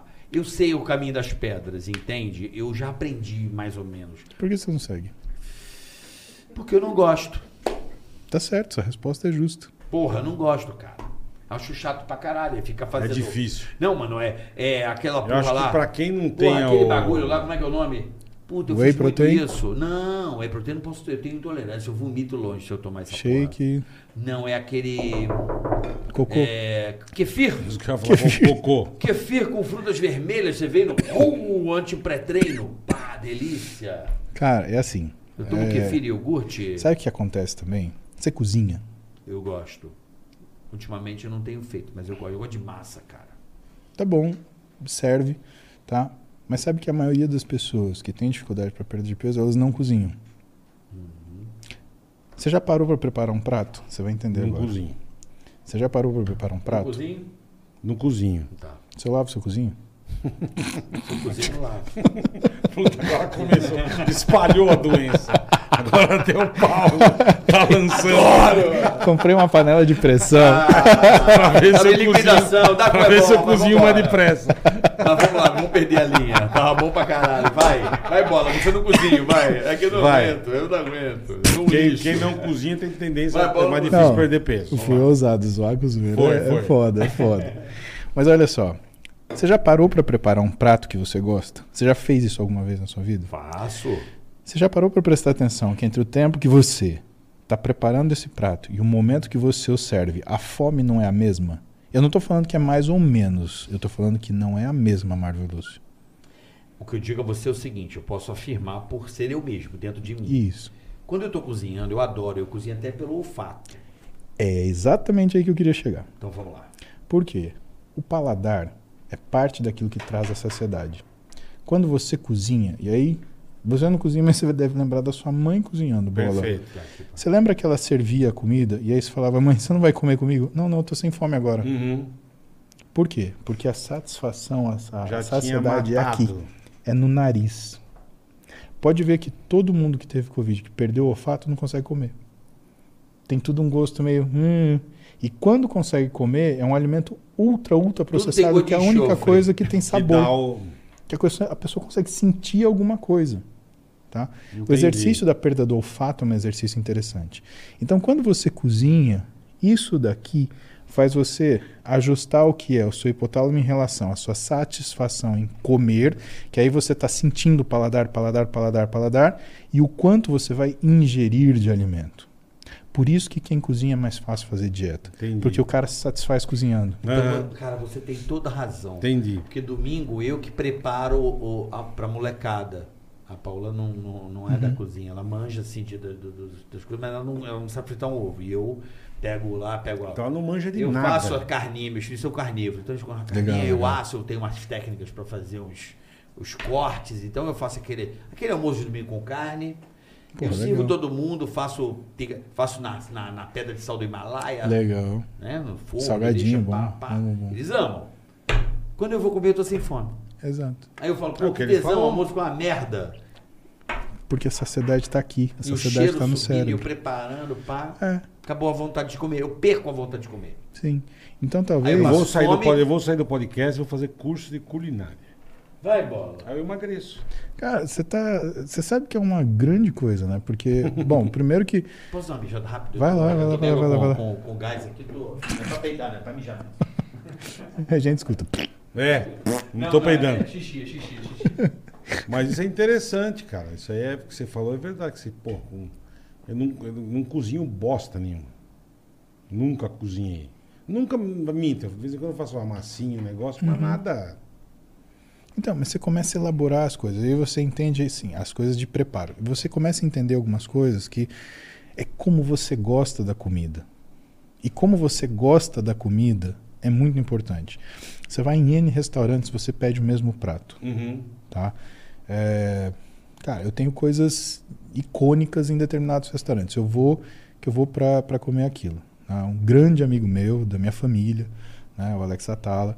Né? É, cara, a gente tem nosso ritual, a Roberta, ela sempre, a gente sempre comemora, comemora o aniversário dela, pelo menos no Dom. tá. Tá? E o Alex ele já me conhece, então, quando ele traz o aligô no final, né, o, o garçom já vem rindo porque ele deixa a panelinha. Porque, cara, eu amo aquele aligô. Você come demais. Eu como uma porção Aham. extra de aligô, né? Então ele vem, mexe, mexe, mexe, mexe, ele dá risada, olha pra mim, mexe, mexe, mexe deixa a panela. E assim, eu fui tentar fazer aligô. Tá. Ficou a mesma Pegou a textura, receita. peguei, pô. E falei, cara, eu quero tentar fazer isso, porque é uma coisa que eu gosto. Sim, perfeito. Até porque pode ser que tenha um jeito que eu faço que eu goste mais. Pode Né? ser, pode ser. Não, eu gosto daquele jeito. Entendi. E aí, você começa a ter um refinamento no seu paladar que você não gasta a sua caloria com bobagem. Agora, o que, que eu posso te falar? É, e assim, com, com, todas, é, com todos os tipos de, de, de alimento. Eu, eu gosto, por exemplo, de um tipo de sushi que tem num, num, num restaurante em São Paulo que chama Mizuki. Né? E que ele faz um, um enroladinho de salmão que em cima é um pedaço de foie gras. Então, o Glauber, eu conheço o chefe, né? O Glauber, ele faz esse enroladinho de salmão com foie gras, que, cara, é na quantidade É exata perfe- de... perfeitinho, né? Exato. E que, assim, se você põe mais foie gras, põe mais arroz, ou põe mais salmão, fudeu, Fudeu. cagou o prato. Fudeu. E, meu, ele faz sempre igual, cara, é foda. Então, você começa a ficar numa exigência que aquilo te satisfaz. E por que que isso é bom? Porque você não gasta caloria com bobeira. Uhum. Perfeito. Então, quando você vai aprender a cozinhar, o que, que você aprende também? Você aprende o ponto que você gosta. Tem coisa, por exemplo, que eu não gosto de comer em lugar nenhum, que eu só como se eu preparar. Porque você sabe direitinho do jeito que você gosta. Carne, por exemplo. Né? É, se outra pessoa prepara, ela consegue acertar o jeito que você gosta de comer? Hum, não sei te responder. Quando você vai numa churrascaria comercial normal, Eu nem você tem, eu, só- eu vou comendo que nem um caralho, brincando. Toda essa porra eu olho, tá bom pra caralho, vai, manda bola. Aqui, ó, vai na casquinha, na casquinha do cupim, caralho, aí é o fraldinha. Primeiro corte é o sal grosso, tá no ponto, olha que delícia. Desce no prato. Mas não como muito, não. Eu já fui de comer muito, hoje em dia não consigo. o que eu, o meu ponto é assim, eu, como eu como essas coisas eventualmente, eu tenho mais satisfação de comer um chocolate, por exemplo, que você. E talvez eu tenha mais satisfação de comer, sei lá, no restaurante fora do, do que Do você. que então, perfeito. controlar aquilo que a gente Perfeito. come é necessariamente proteger o que é a satisfação e o prazer que a gente tem em comer. Porque quem sempre come só buscando prazer, prazer nenhum tem. Por isso É que come verdade. mais. É verdade. É simples, cara. É, é um raciocínio simples de você aprender. Tá, é uma coisa que você tem que entrar na mente. É, é legal essa aí. Mas é mente. bola, cara, dieta. Ideia, né? Pra caralho. Eu falo pro meu paciente, quando ele não consegue fazer dieta, às vezes eu fico puto, eu falo tá assim, comida tá cara, me dando uma fome da porra. Olha lá, ó. pois é, Pelo porque amor de Deus. a gente tá resgatando É, as coisas, é. né? E resgatando experiências. Falamos de churrasco, falamos de lá da- do bexiga agora, hein? Hum, do Roberto. Não, Hum, queijão maravilhoso. ralado. Aquela do Hum, Roberto, hein? Hum. Delícia, hein? Muito bom. Ou então aquele pariu. Parmegiano do, do, Ah, do do Lelis. Do, do Lelis É. ou do bar do alemão. Puta, Puta. Cara, miséria. do Lelis é Puta, vamos embora comer? Vamos, por favor? É Onde a gente tá perto, hein? Só uma dietinha. Onde a gente tá perto? Eu topo. Eu tô É, de é, boa. Não, topo não. Tá, é, falou. Deixa eu só é, entender uma coisa aqui, assim, uma pergunta que eu tenho. Claro. É, e é importante para eu saber, porque às vezes pode ter outras pessoas que é é melhor colocar a gente como referência, porque eu acho que é a única coisa Sim. que a gente tem agora no momento. Sim, sim. Por exemplo, eu não era assim e eu estou assim, e eu tenho que entender o porquê. Inclusive, até que eu vou fazer minhas baterias de exame agora, eu tô com o cu na mão. A real é essa, assim, glicemia, triglicéridos, deve estar tudo descaralhado. Mas enfim, mas vamos, vamos acertar. Descaralhado é um termo carioca. Descaralhado, é muito descaralhado. Eu vou estar extrema, extremamente descaralhado, bicho. Mas enfim, Boris Casoy, como ele falaria isso? extremamente descaralhado. Sensacional, cara. Você está completamente descaralhado. Cara, você ia ser um médico tão legal, cara. Ia ser bom, né? Cara, Puta merda. Doutor, não fiz a dieta. Você, você você está. Deixa de ser bosta. Um abacate que é guacamole. Ele gosta de sushi com uma cacetinha de foie gras. Ai, cara. Mas assim, o que que tá acontecendo comigo que eu tô, eu tô bolado? Você pode me ajudar a inibir essa parada. Vamos lá, vamos lá, te ajudo. Vamos lá. Eu tô. Nunca fui, mas eu tô. Não sei porquê, cara. Consumo excessivo de açúcar e eu nunca fui disso. Será que a fome, o açúcar me dá uma saciedade rápida? Bala, chica. O doce, eu preciso de doce. Nunca foi assim, cara. Tá, então tem uma série de razões pra gente chegar nisso. Né? E é legal porque isso fecha com aquilo que eu ia terminar o raciocínio para você em relação ao cozinhar. Por que, é importante você cozinhar? Né? Então guarda esse pensamento, a gente vai Tá. chegar aí. Quando você não come, você cria uma situação de estresse, necessidade de energia. E o teu cérebro, ele é condicionado a perceber alimentos que tem mais ou menos. Então perceba, nossa, tô com fome de tal coisa. É. Se nessa hora que te- você tivesse a vontade de comer açúcar, eu chegar pra você com um prato de churrasco, daquilo que você mais gosta, você até come, mas puta, não é aquilo que você Não, queria. não vai te dar aquela. É. E veja que até o doce que você queria comer, se eu te chegar com fruta pra você doce, eu manga Não, ou não. melão que esteja mais você doce quer no comer mundo. um pedaço de pudim. É o que você quer. Exatamente. Porque isso é uma mensagem do teu cérebro falando assim: preciso de energia, grandes quantidades e rápido. Isso é característica do quê? Açúcar e gordura. E açúcar e gordura pro teu cérebro é segurança. Cara, o homem, ele surgiu na Terra, não tinha Walmart, não tinha Não. pão de açúcar, Vai não tinha caçar, nada disso. filho. Exatamente. Aí o cara fazia uma refeição por dia quando a refeição E não comia lá, ele. e olhe lá. Exatamente. Então era Quando a diferente. refeição não comia ele. E isso, para isso, ele caminhava da ordem de 40 a 50 km por dia. Uma maratona, né? Uma maratona. Gastava energia. Bicho andava pra caralho. É uma né? maratona. Então, era uma outra situação. Agora imagina que essa programação tá dentro de você. Uhum. Essa, essa carga genética. E você dizer ficou sem comer. Uhum. Então, imagina que teu cérebro aprendeu que existe uma coisa chamada açúcar e gordura. Que porra, que é assim. rapidamente. Já tô com vontade de bala. Você vai buscar isso daí. Rapidamente. Exatamente. Agora, por que, que é importante você conhecer essas coisas? Por que, que você entende que é paladar? E vem aquela questão do pessoal falar, ah, é, faz o doce fit, faz o doce fit. Então, a primeira coisa, se você está precisando comer doce fit demais, você tem que organizar a tua alimentação, porque não faz sentido, você está sentindo carência de alguma coisa. E outra, duvido que você se satisfaça completamente com o doce fit. Ah, pra quem não tá acostumado também duvida. Para quem está acostumado, inclusive, porque a pessoa vive se enganando com aquilo. Bom, pode ser. Sem E que tem muitas gordura vezes- pacas, essas paradas. Tem, Tem além de ter gordura pra excessiva caramba. Minha... Ai, como isso aqui que é sem açúcar? Eu falo, porra, o, o, o, o bagulho tem mais açúcar, Mas, mas, o- parece que tá mas mais saudável negócio, que esse troço aí. mas o negócio Sim. sem açúcar não quer dizer que ele tem a mesma caloria ou até mais que o normal. Não, e tem outra coisa. E pra gente que é mais velho, pra gente que tem Não mais tem de 40 açúcar. anos, né, boa parte dos açúcares adoçantes, eles são polióis. Pra gente que tem mais, pra gente que tem menos de 40, 30, não faz tanta diferença. Pra gente que tem mais de 40, aquilo fermenta que é uma desgraça. Então, dependendo do, desses doces sem açúcar que você Uhum, come, uhum. cara, tua barriga ela incha, ó, até assustou.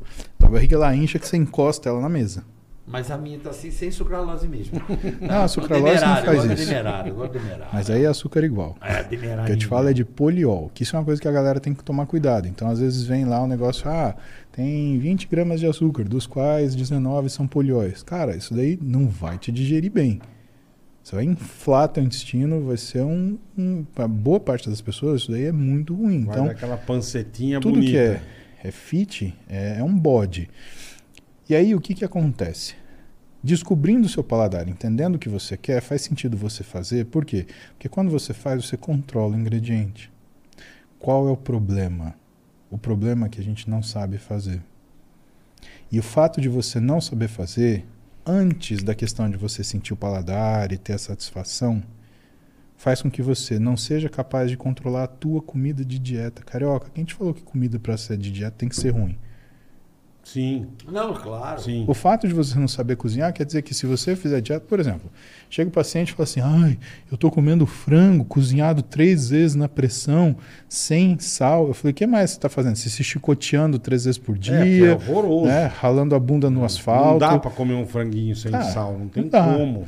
né? Chega aquela pessoa, né, aquela Ela vai menina. comer, Frango deve já ser é assim, uma merda, imagina Mas eu assim. gosto de frango, mas Eu não, como sem frango. tempero como não frango dá, nem cara. peixe, pai. Só bacalhau. Tem que estar temperadinho. Então, chega uma menina, né, que fala assim: ah, eu faço dieta zero carbo. Eu falei, ah, você tá zerando carbo? Quanto tempo? Ah, dois meses. Caralho. Cara, pra mim eu chamo a polícia, porque é um psicopata, né? Porque uma mulher que consegue ficar dois meses sem comer carbo, cara, não tem nada que ela não consiga fazer. Desculpa. Não, e é um negócio maldito, cara. Eu lembro quando, Pô, eu- quando eu sem fiz. açúcar? Quando eu fiz pro pânico que o Vesgo engordou, eu emagreci, pra gente competiu. Ah, E, puta, eu perdi 15 quilos em um mês. e o Vesgo? O Vesgo engordou 18. Conseguiu perder? Consegui, depois perdeu. Depois Que perdeu. foda. Foda. Mas eu lembro que eu fui no médico e ele falou: primeira semana, falou, vamos fazer um zero carbo pra você dar uma. Hum. Irmão, Nossa, eu tá- acordava. Os caras aí, bom dia. Bom dia por quê, caralho? Por que bom dia? Mano, o mau humor Bom que dia, você sua mãe é fica. aquela velha sacuda. O Começa mau daí. humor que você fica, É. irmão, é um negócio absurdo, cara. Eu xingava todo mundo por nada, carioca. Por, mas eu cortei mesmo. Uma semana. Sim, mas isso não se faz, É, entendeu? então. Isso É é, igual coisa esse. que, cara... Ai, não tem. Como é que é do pão lá? Como é que é o nome? É- Glúten. não tem glúten. Puta, Pô, o cara cara. vai ser celíaco, porra. Se ele cortar o glúten por muito tempo, ele vai adquirir a doença. Exatamente. Porque ele vai Você não desenvolver pode uma deixar de capacidade. consumir glúten. Então, na realidade, É, Ah, Lógico, mas a hoje, o saúde- hoje a turma é alérgica a tudo, caralho. Mas porque se torna, mas porque né? se torna Todo alérgica. mundo é alérgico e a aí tudo. que E aí que a gente enxerga como, por que, que a nutrição cresceu tanto. Os nutricionistas resolveram tomar para si a responsabilidade não de evitar a comida, mas de aprender a lidar com ela. O paciente hoje sabe Sim, se é alimentar. caralho. Antes era dieta de gaveta. Ah, tô, dieta de 1.200 calorias. Quem consegue fazer uma dieta dessa por um tempo razoável? Não consegue. E vai passar mal se fizer. Então não é isso. Ah, o nutricionista, em geral, por exemplo, ah, lá na clínica a gente tem uma forma de lidar com isso. Ninguém faz dieta hipocalórica quando chega. Ninguém. Cara, se você não sabe o que é saciedade, como é que você vai reconhecer? Então a primeira coisa que a pessoa faz é comer o que ela come. A única coisa que a gente faz. Divide e ajusta em horário fixo, que é a primeira coisa que eu falei pra você. Tá. Comer em horário fixo. Uhum. Quando Eu a posso pessoa conseguir. Ao tomar café 9 e meia, almoçar meio-dia e meia, aí depois eu como o quê? 5 15 e 30, você pode do... 15 você, e 30. você aí pode eu tô com- podcast ainda, então vai Não. ter que entrar um... Você pode, co- você pode comer uma marmita que você comeu no almoço, por exemplo. Em vez de Repetir? você. Em vez, ué, você não repete dois pratos no almoço? Por que você não repete um no almoço e É. outro à tarde? Antes do jantar? Uai? Americano, tipo a parada americana? Americano é assim, né? Como americano? O é americano, ele americano? arregaça no café da manhã, ele meio que almoça e o jantar ele, ele, ele ali 5 da tarde. Nessa seis, né? fase, nessa fase, eu te Sabe, aconselho né? a não fazer. Isso daí chama nutrient timing, né? O tempo do nutriente. Então você dá quantidades diferentes de nutrientes de acordo com a hora do dia, o que é a forma da sua vida. Não te aconselho a fazer isso agora. Divida suas calorias em quantidades iguais. Coma quantidades iguais, da- quantidades iguais de caloria. Café, almoço, lanche da tarde, jantar e ceia. Tá? Mas vamos resolver teu problema. Então, 9, 12, 15, 18, 21. Beleza? Cinco refeições? Uhum. Café da manhã, o que você está acostumado a comer, mas coloca uma Melão, dose de melão, proteína. melão. Tudo bem, mas coloca uma dose de proteína. Tem que ter alguma coisa Iogurte, o que, que eu poderia colocar aí? Pode ser iogurte, pode ter ah, aquele Iopro, que é bacana. Que? Pode ter Iopro, é um iogurte que tem whey. Eu pro, é. Eu, não- eu não gosto de whey. O Iopro você consegue tomar, te É. garanto. A minha mulher Ou então faz Eu um, pro, ovo- eu pro, faz, um, faz um ovinho mexido. Tem que ter uma proteína. Porque proteína é saciedade ovo, aqui no não come ovo. Só omelete. Omelete. Ovo mexido. E pudim. mexido. Eu gosto, eu gosto de ovo de qualquer jeito. Não, você é adultinho. Tem que comer o que tem que comer. Vai, vamos aprender a comer. Não, ovo não. Bora. É só omelete, omelete eu como. A gente, Omelete é ovo, a cara. gente arruma Mas isso. o ovo mexido eu amo. Tudo bem, o que você quiser, mas tem que ter uma proteína de manhã, porque Tá, proteína então é- sinaliza saciedade no seu cérebro. Tá, então tá. Então iogurte é uma boa proteína. Pode ser. Ovo, que Pode mais ser. proteína de manhã? Cara, não põe muita coisa na cabeça, senão tua lista Tá, fica tão complexa que não faz então, nada. beleza? Costela. Iogurte. Beleza. com o quê? Com mel, com... com Pedaço de costela. com- Como é que se diz? Com aquele Por que, que você não castanha, come? o Por que, que você não? Por que, que você não faz uma coisa assim? Não começa a botar castanha em tudo. O povo fica pondo castanha em tudo, bota vira 4 mil calorias a mais só dessas merdas. Come dessas três castanhas. quilos de castanha. É. Um monte de passarinho as castanhas que eu tô colocando. Então, ser. cara, não faz isso. Põe uma fruta. Põe, por exemplo, uma porção de melão que você gostaria. Adoro melão. Quer uma Todo coisa- dia eu como. Morango você gosta? Não muito. É uma pena. Morango tem mais ou menos 3 gramas de carboidrato para cada 100 gramas de, de, de alimentos. Quer dizer que se você comer uma, um bowl de 350 gramas, você não comeu quase nada de caloria. Isso é o que a gente chama de densidade calórica. Sei. O nutricionista, em geral, o que ele faz? Ele pega a tua refeição, que é um pouquinho com muita caloria, e transforma num muito com pouca caloria. Aham. Isso é a troca de densidades. Perfeito. Tá? Então, coloca uma fruta e coloca o seu iogurte, beleza? Almoça. O que você almoçou, repete à tarde. Em vez de você comer dois pratos no almoço, come um no almoço e o outro prato você come no meio da tarde. Jantar. Pode variar um pouquinho, mas sempre tenta ir para o lado da comida. Arroz, feijão, uma salada, uma batata, uma carne. né? Vai por esse lado. Não, paquetinho. O que, que é o problema de massa? Você absorve essa energia muito rápido. E quando você absorve muito rápido, duas coisas vão acontecer. Teu corpo vai ter dificuldade para metabolizar essa energia e segundo, você vai ter fome rápido também.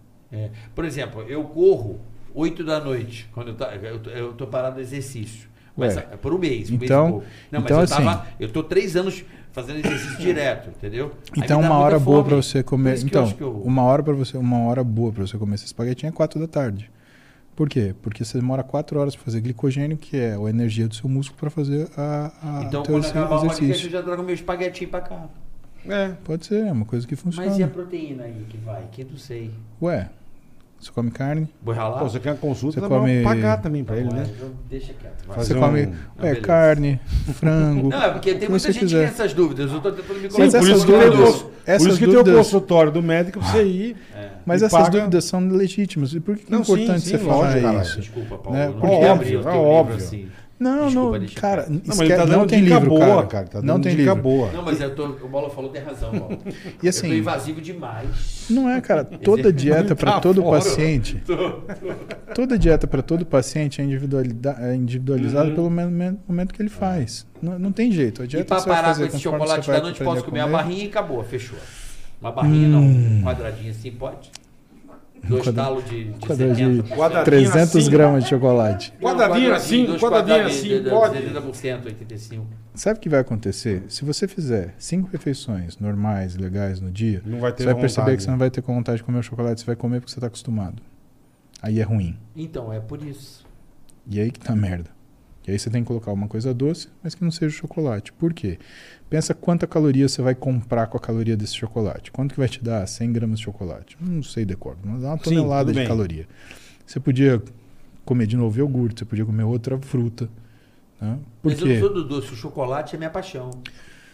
Por que que você não deixa o chocolate para comer, em especial, em um dia no final de semana? Um dia? Sim. Você quer me matar, cara? Não, cara, você é adulto, felicidade, porra. eu vou morrer. Arruma outra felicidade, Não, namora tua não, mulher, caralho. Chocolate é sacanagem. Não, é 16 anos casado, não tem Não, felicidade. chocolate não, mano. Não fala isso pra mim. Pra mim é, Então, é igual cortar meu café. Vai Não, fuder, então, não o que você pode fazer, outra coisa que você pode fazer, em vez de você comer um taru de Café é chocolate à ruim noite, divide ele em cinco e come um desses pedaços todo dia depois do almoço, por exemplo. Um tequinho assim, É. Por Pega o que você ia. isso? Sim. É. Ué, você precisa de chocolate pra viver? Eu preciso. Você vai apanhar. Preciso mesmo. Eu sou. eu sou- Delegado. Maravilhoso. Delegado. Delegado. Ó, Carioca é o delegado. Bom, gente, cara, Não, ele tem que voltar. tem que voltar. Tem que não voltar. Que demais, né? Tem Que muita papo. coisa pra falar ainda. Vixe. papo bom. Cara, prazer te conhecer. Foi A bom. minha Falou, mulher, obrigado. a Tudo minha, meu, mulher- a minha esposa é uma pessoa muito inteligente, conceituada no que ela faz, né? Paola é, ela é muito boa, é doutora, então rala, estuda pra caramba, pesquisadora. E ela fala, o melhor cara desses que aparecem, porque tem muita. Ela leva o Paulo Música, esse cara é top. Não, muito legal, muito Ela legal. fala, ele é o melhor em tudo, porque não é só a comida, é, é o lado. É o que ele falou, tem um monte de coisa. Tem Não, é o lado tem um- mental, é a ideia, Sim. é o conceito, não é só o morango com chantilly. Não, não é, mas o chocolate, vamos negociar esse chocolate. Vamos, dá pra gente O negociar. damasquinho, rola. Tem, tem. Damasco rola, mas se você for comer chocolate, come mais chocolate. Eu dou uma porra. derretida, passo no damasco e vem. Ah, é delícia. cara. Carioca. Só, é só um bloquinho desse tamanho. Delegado. Foda, meu irmão. Tem que me levar pra cadeia e comer a marmita da cadeia, irmão. É o único jeito pra arrumar. Pra ser preso, mano. Comer a marmita do Desip. É o único jeito. É. Manda um abraço a pra Presa tá doutora. melhor que eu. Pelo amor de Deus. Manda um abraço pra doutora Paola. Manda um abraço à doutora Muito obrigado Paola, a pelo recomendação carinho, dela. tá? Prazer em te conhecer pessoalmente. Você Foi puta show de bola. boa, cara verdade legal. mesmo, verdade mesmo. Foi Beijo muito bacana. esposa. Tem que voltar, hein, pelo amor de E Deus. ela falou, a Paula Hum. falou uma coisa boa, ela falou, ele tem que ir com a esposa dele, porque os dois juntos. Ah, A próxima são vem com a tua demais. esposa, então, hein? Ela Vamos, falou. Fechado. Sim. Ótimo. Ela falou, vai ótimo. com a porque eles são muito bons, eu admiro gente boa. É. E Vocês aí, vão gostar bola? mais dela do que eu, prometo. Hã? Vocês vão gostar mais dela do que é eu muito gente prometo. boa, cara. Para. Ah, isso é, pode ser Muito fato, legal, né? cara, muito legal. Meu negócio né, meu amor. Então. Cara, então, Muito bacana. doutor adorei. Paulo Musi. Você procura. Quem te achar na internet? Como é que é aí, Paulo? É, Instagram, como é que faz? Arroba Paulo Muzi. É, meu sobrenome é M-U-Z-Y, né? Tudo junto. Todas as minhas mídias sociais são arroba Paulo Muzi. não Arroba Paulo. Musi e tem a tua clínica. Tem a minha clínica, tem dentro das minhas mídias, tem o endereço lá, mas. Tá tudo lá na é, bio, nas tuas mídias. Tá nas bios, e, mas ah, acompanha a gente. A gente tem. Todo dia de manhã eu faço uma live 7 horas da manhã, Hã? que é o. é O real único que vai ver é o Porra. Cadu. Não, é porque.